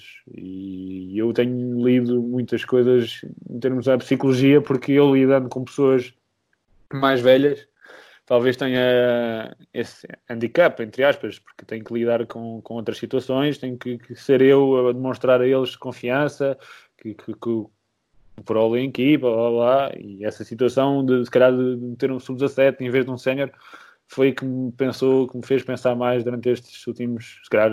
Acho que, acho que é, é indispensável ter, ter não só adjuntos, mas também pessoas, lá está, uh, uh, vários braços direitos que, que, te vão ajudando em todas essas, essas tarefas, porque se não vingas pelo teu estatuto, eh, porque a verdade é que tudo isto que estamos aqui a falar tem a ver com o estatuto, e eu, eu próprio vivi isso, eu quando cheguei ao parede, eh, tu dizias isso há pouco e é totalmente verdade, eu, eu apaixonei os jogadores pelo meu trabalho, numa primeira fase não tanto pela questão metodológica, porque, porque inicialmente eu vivi muito da minha parte pessoal, do meu empenho, também o parede estava, estava na miséria, portanto bastava haver uma luz, bastava haver uma pessoa que mostrasse muita dedicação e muita, e muita intensidade naquilo que fazia. Hoje em dia já, já não é assim. Eu tenho, tive muitos casos desta época, de situações em que havia pessoas que me diziam: Epá, estás diferente, já não, já não falas tanto, um, porque tenho o Pipas, tenho o Bernardo Santos, uh, também a dar ordens lá para dentro. E eu acho que é muito importante termos esses ajudantes que, que ajudam também a que nós uh, consigamos mostrar aos jogadores que também temos uma equipa à nossa volta, uma equipa técnica à nossa volta e não temos qualquer problema em dar o braço a torcer se assim for o caso. Sim, sim, sim, concordo a mil por cento. É, é, fundamental e se puderem estar, como que eu já reparei no teu caso, em várias zonas do, do, do banco, tu estar mais à frente ou mais atrás e o outro estar mais não, não estar tão juntos, porque eu às vezes digo, pá, vai para aquele lado e há uma coisa que não estejas a ver, não é? Uh, ir lá para aqui dentro e há alguma coisa que me tenhas a dizer, vens cá ou chamas-me que eu vou ter contigo e acho que é, é muito isso. É, é, é, muito provável que, imagina que vais dar um time-out é muito provável que se imediatamente antes do timeout estás a mandar um BR lá para dentro, é muito provável que esse timeout seja influenciado por esse BR e tu nem sequer te apercebes. Acabas por, por. Isto já me aconteceu, acabas por, por gastar o timeout, entre aspas, a falar de uma coisa que no fundo era só para um jogador e, e que já ele já percebeu com o BR que tu mandaste e depois acabas por estar um timeout inteiro a desabafar. Eu quando, quando penso em experiência é muito por aqui, este tipo de pormenores uh, da forma como lidamos com, com o jogo. Diz isto. Ainda bem que falaste disso do timeout, porque este ano, pá, e se calhar as pessoas vão pensar que, que, que, que afinal não mereci estar no lugar onde estou, mas percebi quando e, co e, como é que posso gastar um timeout, porque eu antes era, pá, não vou dizer que era mais ou menos o mesmo minuto, uh, mas era ali a meio da primeira parte, a meio da segunda, e às vezes agora, como temos o outro 30 segundos, em algumas situações especiais. E acho que, que que esta experiência que tu falas foi também muito por aí, ok, vamos, a equipa está a atacar mais, entre aspas, um exemplo, está a atacar mais, vamos dar um, a equipa adversária está a atacar mais, dá um time-out e vamos aqui ajustar algumas coisas, algumas peças que estão fora do sítio para, para também os jogadores descansarem, entre aspas, e, e corrigirmos, e antes não era assim, e acho que aprendi muito este ano, se calhar o ano que mais aprendi de, de, de, desse aspecto de experiência, porque acho que em termos de metodologia, em termos de. de pá, acho que foi o ano que tive com, com o Luís Duarte, aqueles dois aninhos, que me deram. O, mas acho era, que. Era, era, aí que eu ia pegar. O que é que, o que, é que todos nós temos, temos referências, ainda por cima, nós jovens, uh, nós treinadores jovens, obviamente que temos referências ídolos, se quiseres, mestres, como tu, como tu dizias. Eh, eu, eu hoje tenho, tenho o prazer enorme de estar, ter comigo ao lado mesmo, a partilhar a mesma camisola, a minha grande referência, que é o Pedro Nunes. Eh, e, e, no teu caso, creio que terás o mesmo sentimento com, com, com o Luís Duarte. O que é que uh, levaste para a Grândola, uh, do Luís Duarte? E depois também uma pergunta que é um bocadinho mais difícil de, de responder, que é apesar de ser o teu mestre, são duas pessoas diferentes. Portanto, obviamente que se calhar há coisas que o Luís defende que tu, dentro daquilo que é a tua personalidade e a tua identidade como treinador, uh, já, não, já não concordas tanto. Como é que consegues distinguir aquilo que segues enquanto escola Luís Duarte, digamos assim, e aquilo que já será a escola David Pereira? Uh, a escola Luís Duarte aprendeu a ser de facto uma pessoa muito mais exigente comigo e com, com, com os jogadores, ser mais exigente na planificação do treino, ser uh, às vezes o quando ser assertivo com o jogador, mais, mais vai dar um ou dois berros, o conhecer. Uh, isso foi, se calhar, já não escola Luís Duarte que eu quis levar comigo, não falar não é que ele fale com todos da mesma maneira, mas calhar adaptar, e eu aqui tive de adaptar muito, como, como tu disse logo de início, um jogador que me apareceu a chorar no final do treino, que lhe dá dois berros, ou... as coisas não estavam assim bem, e eu se calhar não fui o mais correto. Pá, eu disse-lhe, não está a ser um passo, não está a ser um.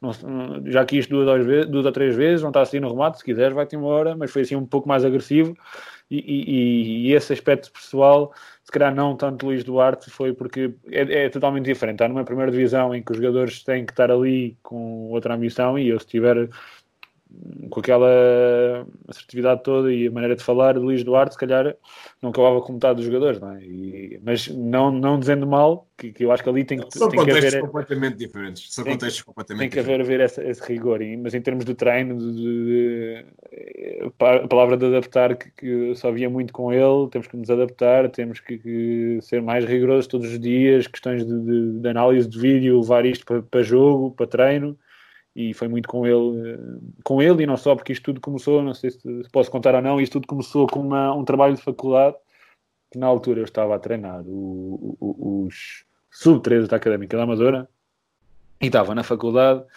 e propuseram um trabalho livre. E eu tinha que ir fazer um trabalho livre, com a modalidade que fosse, com...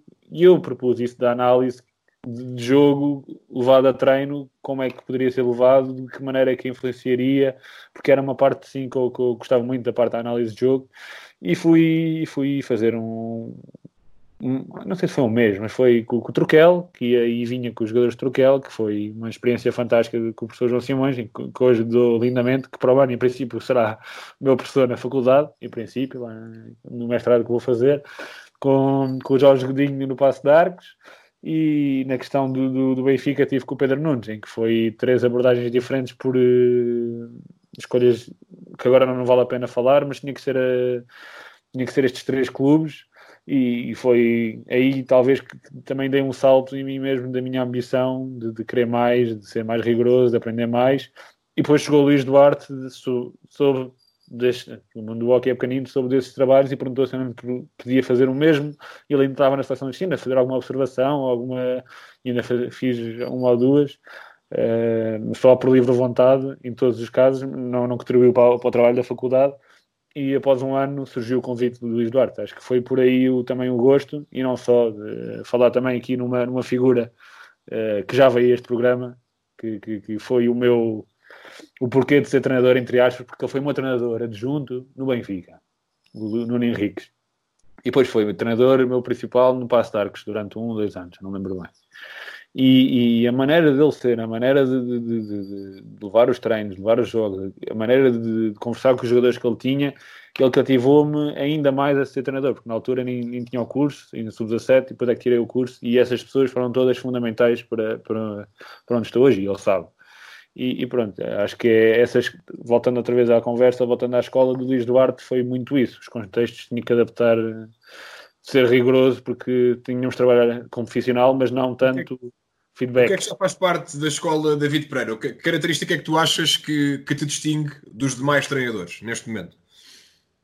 acho que é uma coisa que me marca muito é a preocupação com, com a análise de jogo minha e não e dos adversários porque eu sábado mal acabo o jogo, eu vou para casa, seja o que o resultado for, e faço logo uma primeira análise e domingo revejo uh, se, se, aquilo não foi só dor de cabeça ou, ou entre aspas, estou a ser que as mais às vezes tinha minutos de, de, tinha 20 minutos de erros e depois afinal não eram erros, eram coisas que eu estava ainda com a cabeça a ferver e, e domingo faço uma segunda análise e, e segunda-feira tenho pronto para mostrar aos jogadores de, de, de, do jogo que passou. E do jogo adversário, acho que é muito de, coisas que leio, coisas que via e que acho que tinha uh, algum, algum jeito, entre aspas, que, que consegui passar isto para, para o treino, como, porque é, ok, é muito fácil foi a conclusão que eu cheguei eh, às três realidades que tive né? da, da faculdade, Turquel, Benfica e Passo de Arcos. Ok, é muito gira, é fixe, é bom ver uh, jogos adversários, analisar erros. Ok, mas como é que eu vou passar isto para o treino? Como é que eu vou. É só dizer, é só dar o feedback: olha, aquele uh, jogador, como faz a travagem para aquele lado, vai para o outro. Não, e eu queria levar isto a um certo nível de, do pormenor do treino ser não todos os treinos ser focado no adversário porque havia aspecto a trabalhar, mas que de certa forma um treino ou dois treinos ia ver com o adversário, mas era muito, fase inicial foi muito difícil passar ali de, de processo de vídeo para processo de treino, mas que depois enrajei ali uma metodologia muito, muito boa em que consegui encaixar uh, todas as peças e no final ter uh, resultados ou não. Eu acho que isso hoje em dia é um, é um desafio, eu já falei várias vezes disso aqui neste, neste programa, porque um, ehm, as coisas quando são novidades são fantásticas, não é? Portanto, mais ou menos ali se calhar no início deste, desta década de 2010 se calhar a realidade da análise de vida ainda era uma coisa muito restrita e quando aparecia em clubes com a dimensão do, do Parede ou do Grândola, eh, os jogadores quase que olhavam para aquilo como se fosse um oásis no meio do deserto. Hoje em dia já é ao contrário, já, já, já se fica surpreendido é quando não se faz a análise de vídeo ou nos clubes em que esse trabalho não é feito. Uh, achas que, muito para além da reunião de informação, a forma como ela é transmitida, falavas aí de um vídeo de 20 minutos de erros, eu já, já assumi aqui na, neste programa que antigamente fazia vídeos gigantescos e que a entrada do Fred me disciplinou nesse aspecto. Um, a forma também se supera ao conteúdo quando, quando falas de, de, vídeo e de análise de vídeo naquilo que mostras aos jogadores? Sim, sim. Mas nesse caso, dos 20 minutos que eu te disse, era porque imagina que vinha um jogo menos conseguido. Vinha com a cabeça quente e, e para mim era tudo, para mim tudo é erro. Na altura era, era um, um pouco isso, mas que no dia a seguir, desses 20 minutos, que já passava para 5, 6, e que, que, que, era muito importante essa, como tu dizes, filtrar o menos positivo e filtrar até eu até gosto por alguns partes, algumas partes positivas para não acabar, pá, senão eles pensam que só fazem coisas mal, não é? E acho que sim, acho que, que é muito importante e, e, e cada vez mais acho, vejo clubes e bem a fazerem análise de vídeo e acho que isso, ok, ainda há alguns treinadores com medo de passar alguma coisa, mas eu acho que isso é que é o desafio, como havia há pouco, alguns dias assim, que este é que é o desafio do treinador, é saber que eles fazem isto, como é que eu posso superar, superar e, e, e maneira de combater as minhas fragilidades. E era muito isso que, que tentava procurar e, e, foi difícil os primeiros tempos, mas sim, eles eh, aqui já tinham, parte do Nelson Mateus já era treinador aqui do Grande, já fazia, e eles estavam totalmente habituados e, e não houve assim esse choque, como tu dizes. Como é que é a tua metodologia no que toca, no que toca à análise? Tu, tu fazes, fazes a análise e compões os vídeos que pretendes ao sábado e ao domingo, já o disseste. Depois, como é que os introduzes no microciclo e de que forma?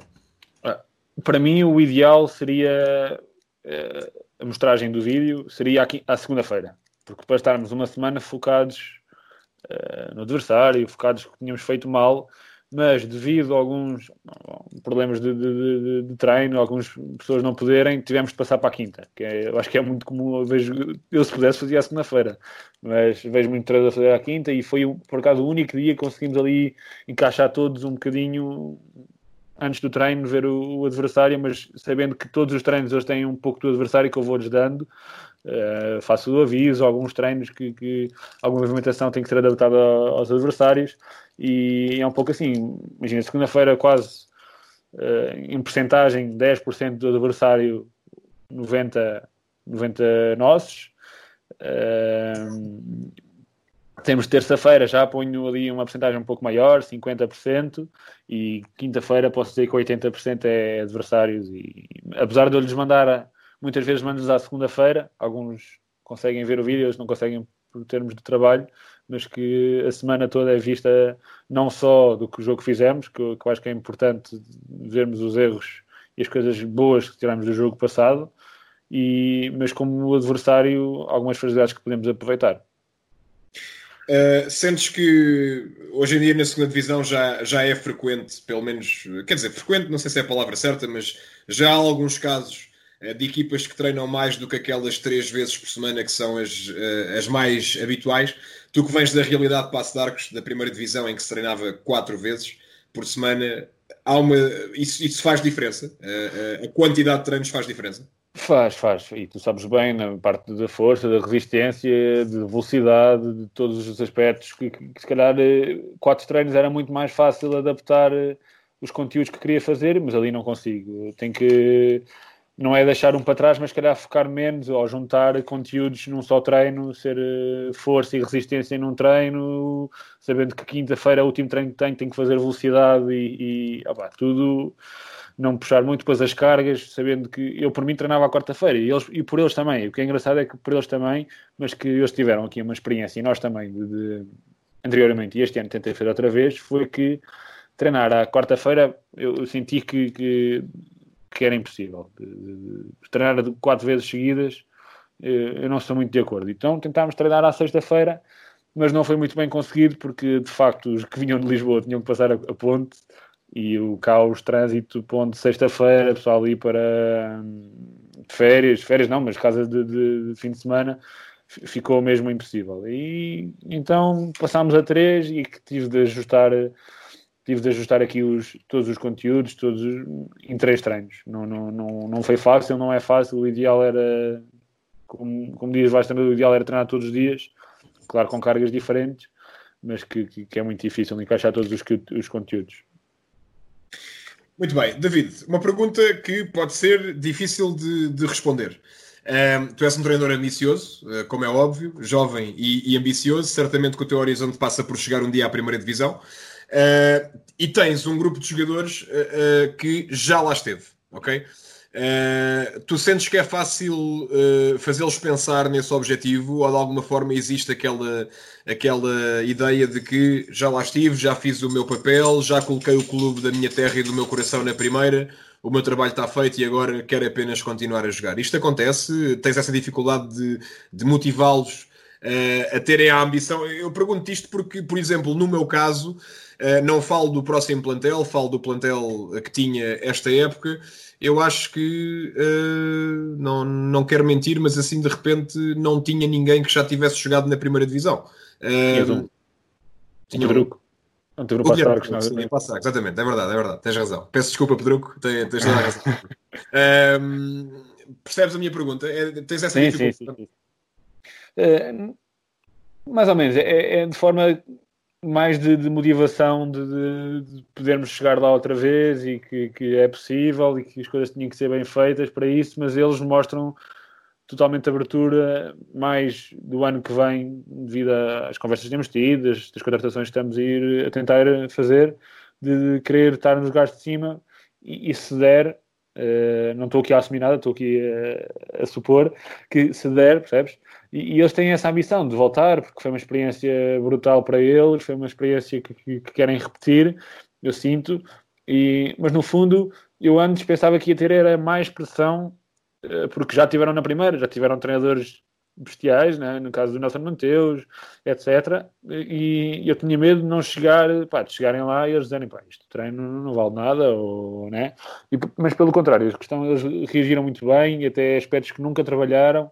Uh, para o ano vou tentar introduzir uh, outra coisa que eles vão, vão, vão matar de susto, que era uma questão das zonas, que, que se eles são muito pouco habituados a isso, uma novidade, eles gostam, mas as zonas, para quem possa não perceber, dividir o campo em zonas e a tua Sim, comunicação um basear-se basear eu, nessa, mim, zonas. Eu em mim, com os outros treinadores e com, com vários já, já tenho, já os sabia, e, e, e, a, e, a, conversa fica muito mais, muito mais fácil, muito, mas para eles, se calhar, como vai ser uma coisa nova, que eles têm que dar a pensar, ok, zona certa, eh, os postos, segundo postos, eles vão, vão estranhar, mas acho que, que, que vão levar a bem. Mas eles são assim, eles são viciosos, parecendo que não, eh, eles, as coisas coisas que mais me pedem da vida era, por favor, sei que não és tu, mas tenta um plantel equilibrado, competitivo, porque este ano já foi o que foi, temos que ter ao máximo.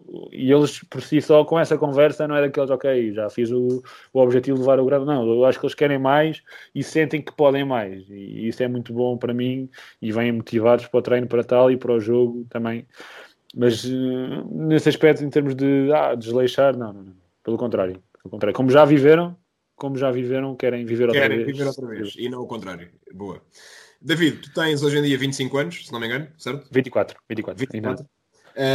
Um, tu não foste um, um, grande jogador, tens consciência disso, eu também não, não fui um grande guarda-redes, acho que temos muito mais para dar como treinadores do que demos como, como jogadores, e isso faz com que na nossa carreira de treinadores tenhamos de subir a pulso, portanto não temos uma, uma carreira de jogador que nos catapulta automaticamente para o melhor campeonato do mundo, por exemplo, como, como se costuma dizer.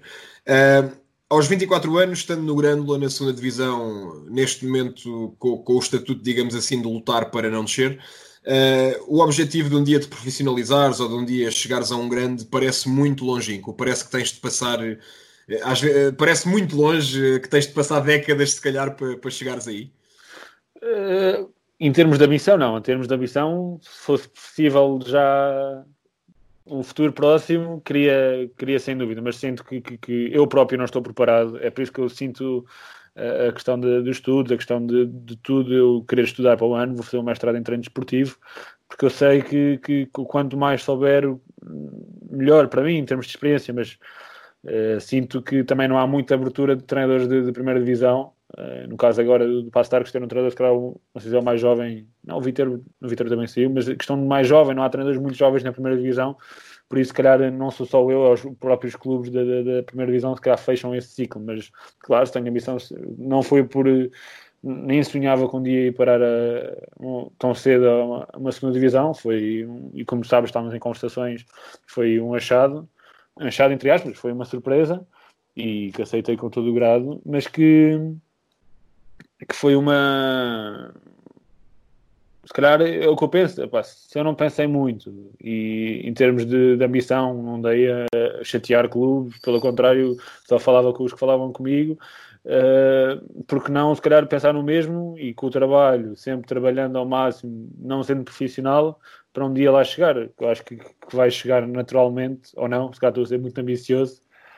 Uh, muito ambicioso, mas acho que, que vai chegar, não tão cedo, mas eu também acho que sim, não estou preparado para uma primeira divisão, lidar com, com egos, eu acho que é mais lidar com egos do que lidar com, com postura de treinador, de componentes metodológicas, tudo isso, acho que é muito importante uh, tudo o resto. E é por isso que eu sinto a necessidade de estudar, sinto a necessidade de, de querer saber mais, de aprender com os melhores e falo com treinadores bestiais, contigo, com mil e uma pessoas com quem possa tirar, beber o sumo, como se diz, uh, e, e, poder me tornar a mim um treinador melhor no futuro, mas não querendo sequer atropassando ninguém, sou amigo de todos e o que vier veio. Não tenho nada com a treinadora que tive uh, anteriormente, foi uma questão de, de, de que aconteceu e, e, e, eu aceitei. Mas acho que não posso estar a pensar, ok, por objetivo daqui a dois anos estar na primeira divisão, que eu sei que é quase impossível.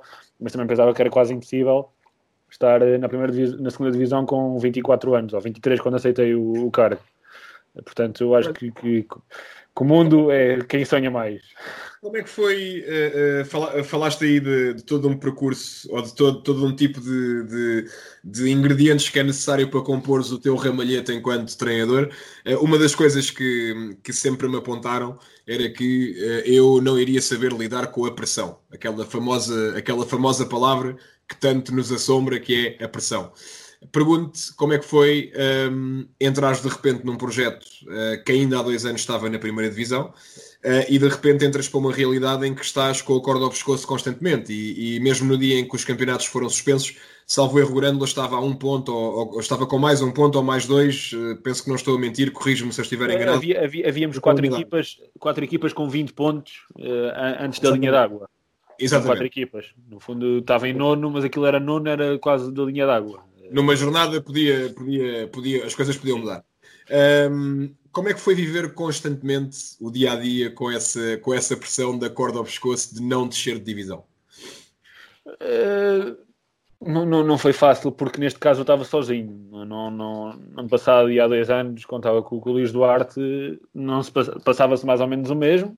As realidades em termos de, de classificação era mais ou menos o mesmo e eu estava mas não com tanta pressão que era o principal. Uh, acho que tinha-me que superar dia após dia, motivar-me a mim e aos que estão perto de mim para acreditar que, que, que, ia ser eh, melhor, mas que não foi nada fácil, como tu disse, e tivemos bastantes conversas durante este campeonato que se calhar não estava habituado, é o que tu dizes, se calhar não estava habituado a esta pressão e porque em sub-17 não há classificações como era principal, não é?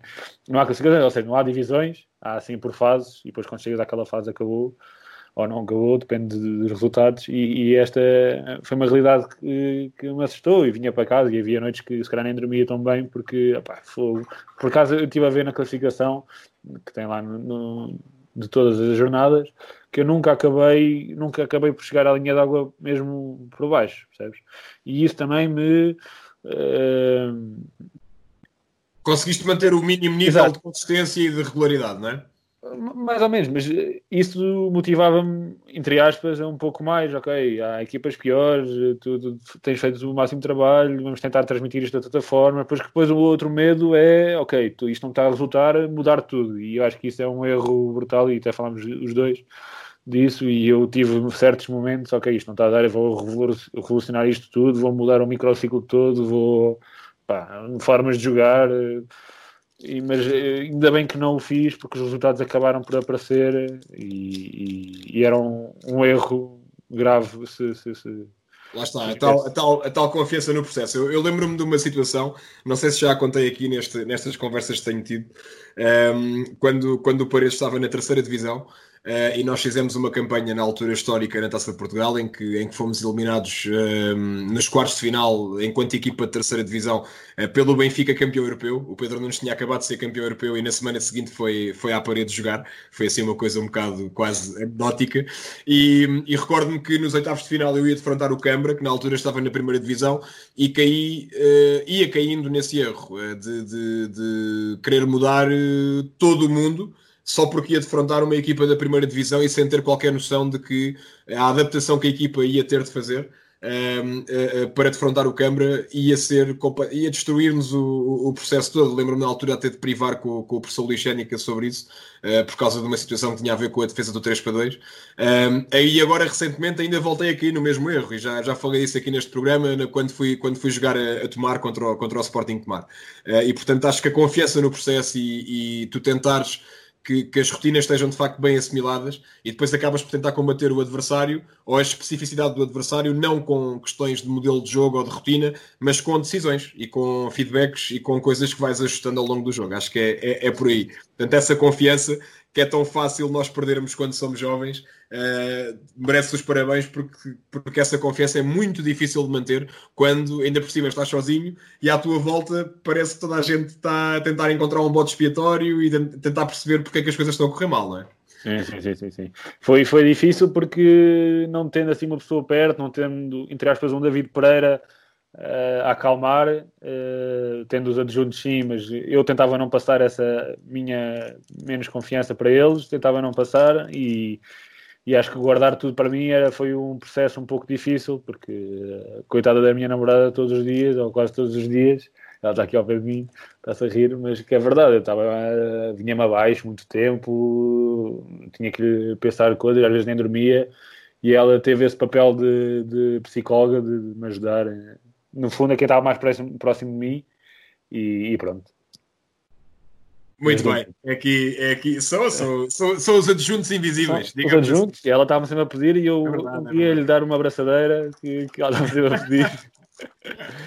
Mas sim, as duas ajudaram-me muito, mesmo os meus pais, que são os fiéis que, que até ao pico foram, foi brutal, que, que, sempre me ajudaram nesse aspecto. Olha, e como é que a tua namorada reage quando estás ao telefone às duas da manhã com, com a treinador? Uh, tem sido... Uh, mal, mal, mal, mal. Foi... Mal não, percebe que, que, que ela tem percebido que este momento tem sido de mercado, que, que tudo se sabe e tudo não se sabe e temos que, que, que nos mexer, senão os outros mexem-se primeiro e tem reagido de maneira soft, compreende este, este, o que se está a passar. Eu acho, eu, acho, eu acho que nunca vivi um mercado sem ser eh, este assim. Eu acho que num mercado normal não seja assim tão louco ou seja tão longo. Não, não é, não é, não é. Não é. De 3, 4 meses de, de conversações. Que... Há, dias, há dias eu falava com, com o Pedro e o Pedro dizia: pá, isto este ano nós estamos a, a fechar negócios em 24 horas e se fosse numa época normal seriam 24 dias ou, ou, ainda mais do que 24 dias.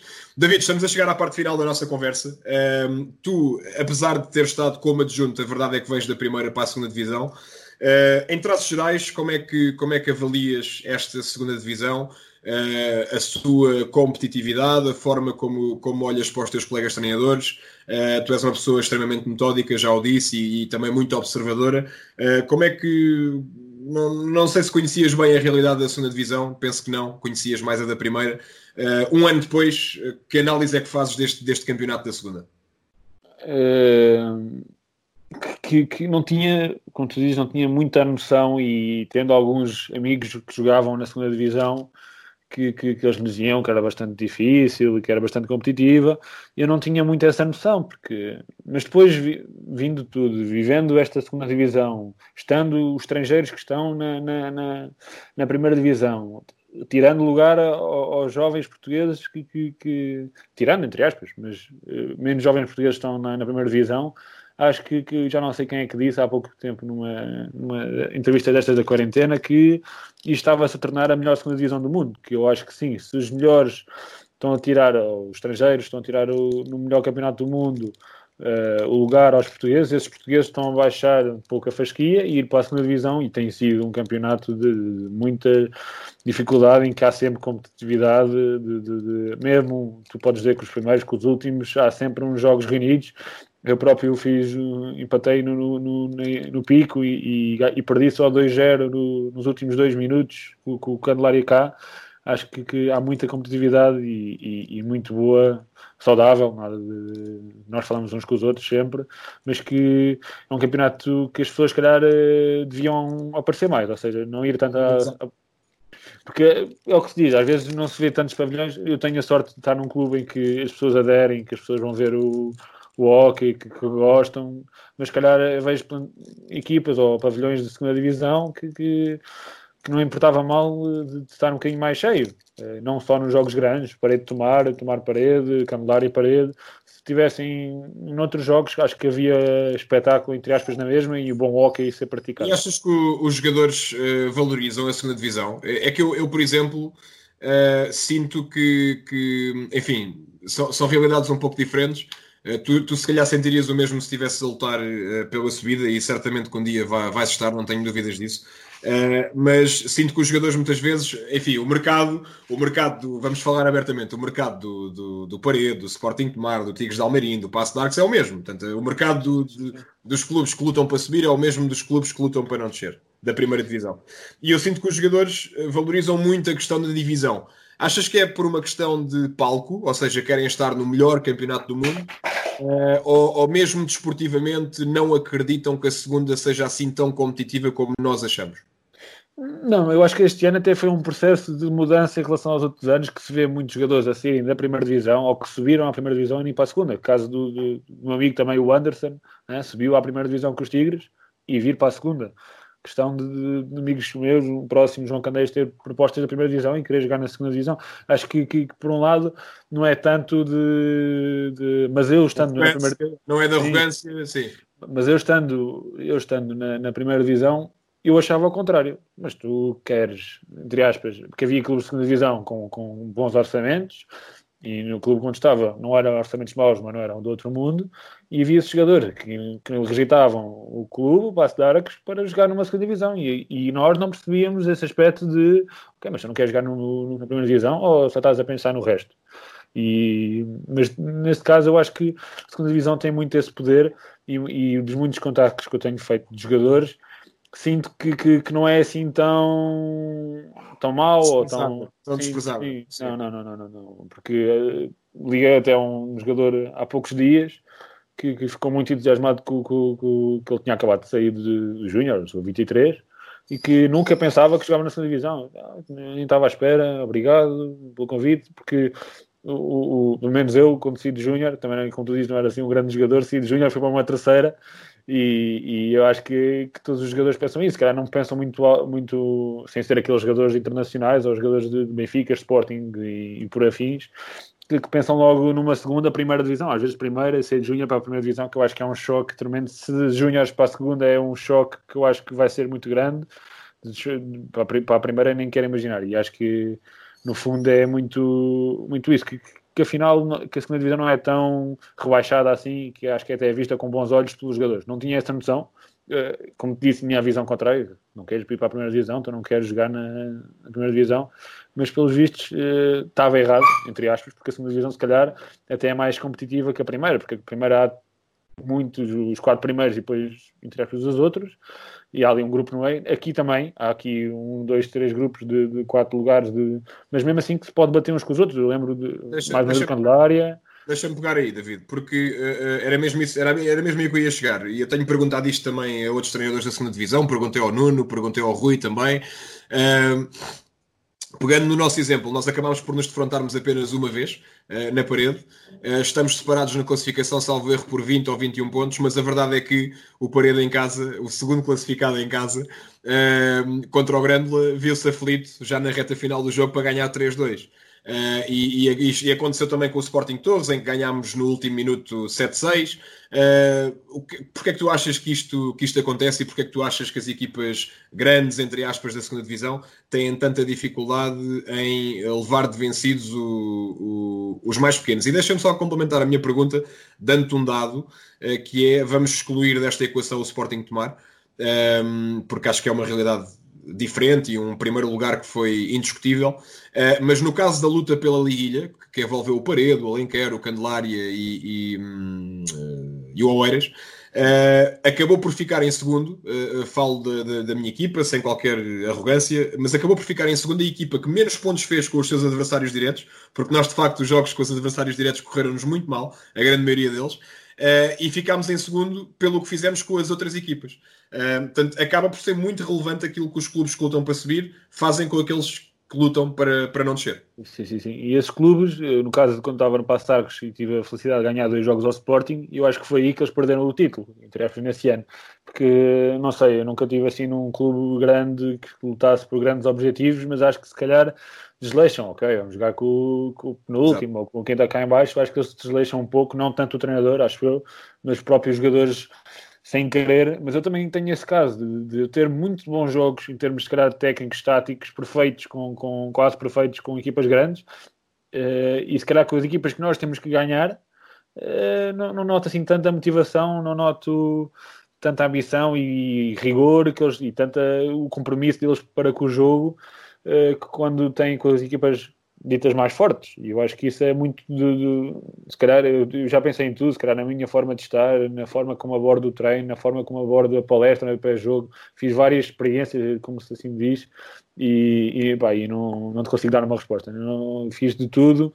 Uh, falar, entre aspas, do último classificado, como se estivesse a falar do, do melhor do mundo, do, do, imagina, do Benfica, do Barcelona, e não ter os mesmos resultados. E eu ainda não consegui perceber qual era uh, o porquê, o porquê disto acontecer, porque eu sei que aqui, no caso da minha equipa, eu não tinha problemas nenhums, aliás, tinha de jogar com o Sporting Tomar, que teve, temos 2-1 até o intervalo, durante e algum tempo da segunda, porque eu sabia que eles iam dar tudo por tudo, mas eu pergunto-lhes porque é que não fazem assim com, com as equipas né, de, que são realmente do nosso campeonato e, e, eles não sabem não responder. Eu acho que é de motivação própria do jogador e que aí o, o treinador não pouco pode fazer para, para aumentar esse, esse, No fundo, existe uma responsabilidade individual do jogador também, não é? Nem tudo, nem tudo está a nosso cargo e cada vez mais os jogadores têm de compreender isso. E porquê que achas que os paredes, pegando no exemplo desta época, porque nós sabemos que a vida é feita de ciclos e, portanto, aquilo que foi a realidade desta época pode já não ser na, na próxima, na segunda divisão, mas porquê que achas que neste campeonato que acabou agora, um, os paredes, os Oeiras, os, Candelárias, os Alenqueres tiveram tanta dificuldade em superar uh, equipas como o Grândola, como o Alverca, como o Sporting Torres? Uh, uh, porquê que achas que isso aconteceu? Porque, como disse, não tive nenhum clube grande, mas eles que, se calhar pensavam que. Sim, desplicência total, que, que tempo, mais, tempo mais tempo aquilo ia acabar por acontecer e afinal não aconteceu. Eu acho que foi muito isso, que e eu no jogo que tive no reforço no, no, no pico foi que, que, senti que eles andavam a passo. E eu disse-lhes, chamei de atenção, olha, eles estão convencidíssimos que vamos dar aí uma, uma vamos dar uma tareia, vamos lá mostrar-nos que se calhar não vai ser assim tão fácil. E eu noto uh, o ritmo é totalmente diferente.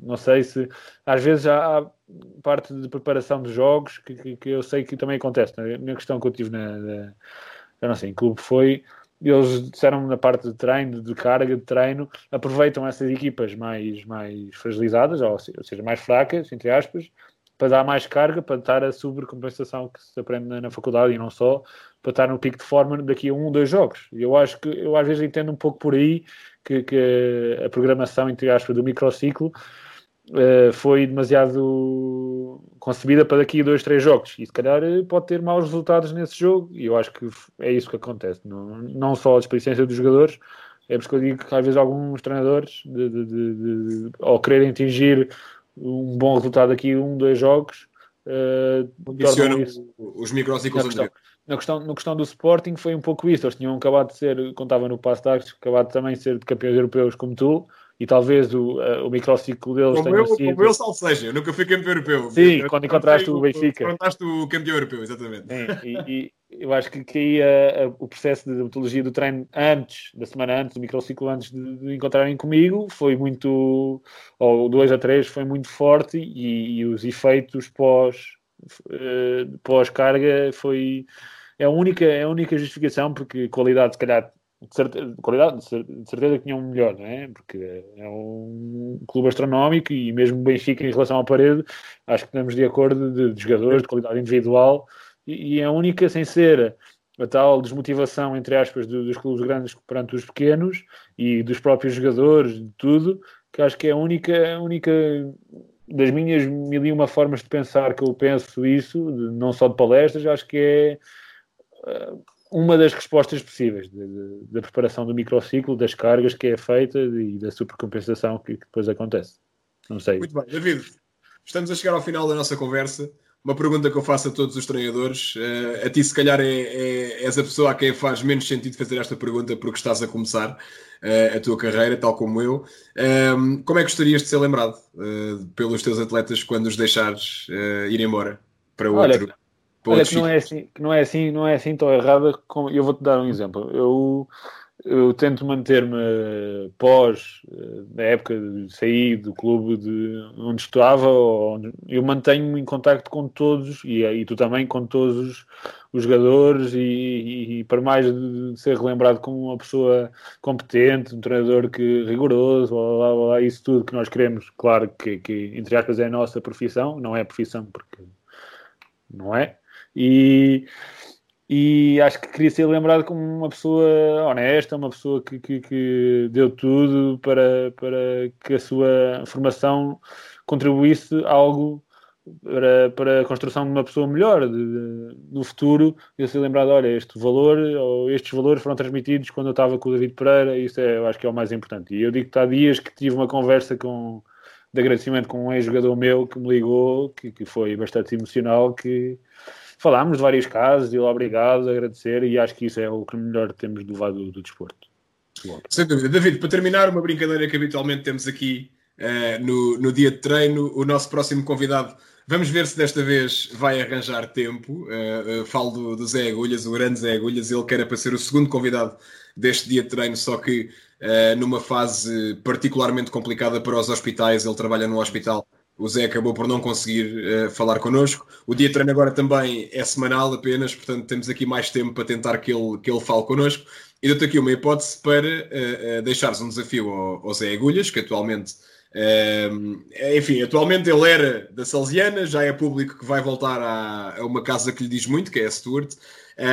e deixo-te um espaço para deixares um desafio, uma partilha, uma história para, para o Zé Agulhas. Tenho, tenho duas perguntas ao Zé, e nestes últimos tempos também temos falado muito de, de, do novo projeto dele e algo que, que eu possa ajudar, ou ele a mim, temos ajudado mutuamente e até na parte de contratações temos falado muito. E eu tenho aqui duas perguntas, uma mais séria que a outra. Uh, a primeira sabendo que, que eu passei o papel contrário que ele passou, em termos de adjunto para principal, de principal para adjunto, e queria saber qual foi a maior dificuldade uh, em que teve, ou o que é que teve de adaptar, de passar de treinador principal, de vários anos, como nós sabemos, de, de, de, de Stuart e não só, para uh. O que é que ele teve de adaptar, o que é que ele fez. Eu sei que ele uh, dá-se muito bem com todos os jogadores, mas gostava de saber o que é que ele, o que é que ele fez. E por outro lado, queria perguntar se ele conseguiria ir para um jogo sem o boné na cabeça, se era possível ou não, mas que eu gosto muito da figura quando ele vai para o jogo e gostava se ele se algum dia consegue ir de, de, de ir sem boné para o jogo, que eu às vezes pergunto se é as luzes que estão muito fortes e ele nunca me sabe responder, portanto fica aí a, uma pergunta de brincadeira. O desafio. o desafio. David, muito obrigado por esta conversa. Acho que foi uma partilha muito sincera, muito aberta. Foi fantástico. Uh, espero que tenhas gostado e espero que brevemente consigas, uh, dos uh, eh, 30 mil uh, que já contactaste, consigas fechar plantel e que na próxima época o Grândola esteja em força no campeonato. Olha, obrigado Pedro e também pela ajuda que tens dado pós, pós época e, e, todos os conselhos que me deste durante a época e algumas ajudas. E olha, e agradecer-te por este programa que nos tem entretido tanto tempo nesta quarentena que, nós temos tanto tempo a ver hockey e tanta coisa, e às vezes não só aspectos táticos e físicos e metodológicos é importante. Acho que estas partilhas de histórias, tudo isto é importante porque, no fundo, acho que a história também é um pouco de, de, de experiência e tal, com essa experiência talvez aprender alguma coisa. E eu tenho ouvido todas, vou ser sincero, ainda não ouvia do Luís Peixoto, ouvia meio só, que aquilo são três horas, mas de facto tenho, tenho. Não, mas há coisas que se aprendem todas elas e eu tenho tirado, ando sempre aqui com o caderninho ao lado para, para tirar umas notas de, de, histórias e não só de coisas que se pode aproveitar. E olha, agradeço-te a ti, à Associação Patronagem de Lisboa, que, que, que, nos dá isto todas as semanas. E pronto, olha, obrigado, Pedro.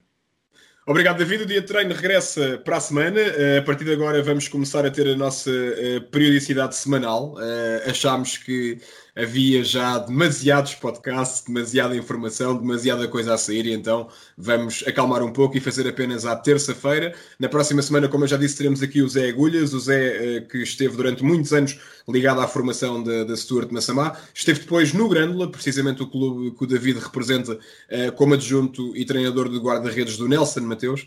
Um, alguém que eu também vou querer trazer aqui a este programa muito brevemente, o Nelson, grande amigo e que agora longe dos palcos, certamente tem outra visão uh, de, das coisas. Uh, voltamos então para a semana, terça-feira. Continuem a proteger-se, continuem uh, com calma. Isto vai voltar, é uma questão de tempo se todos fizermos a nossa parte.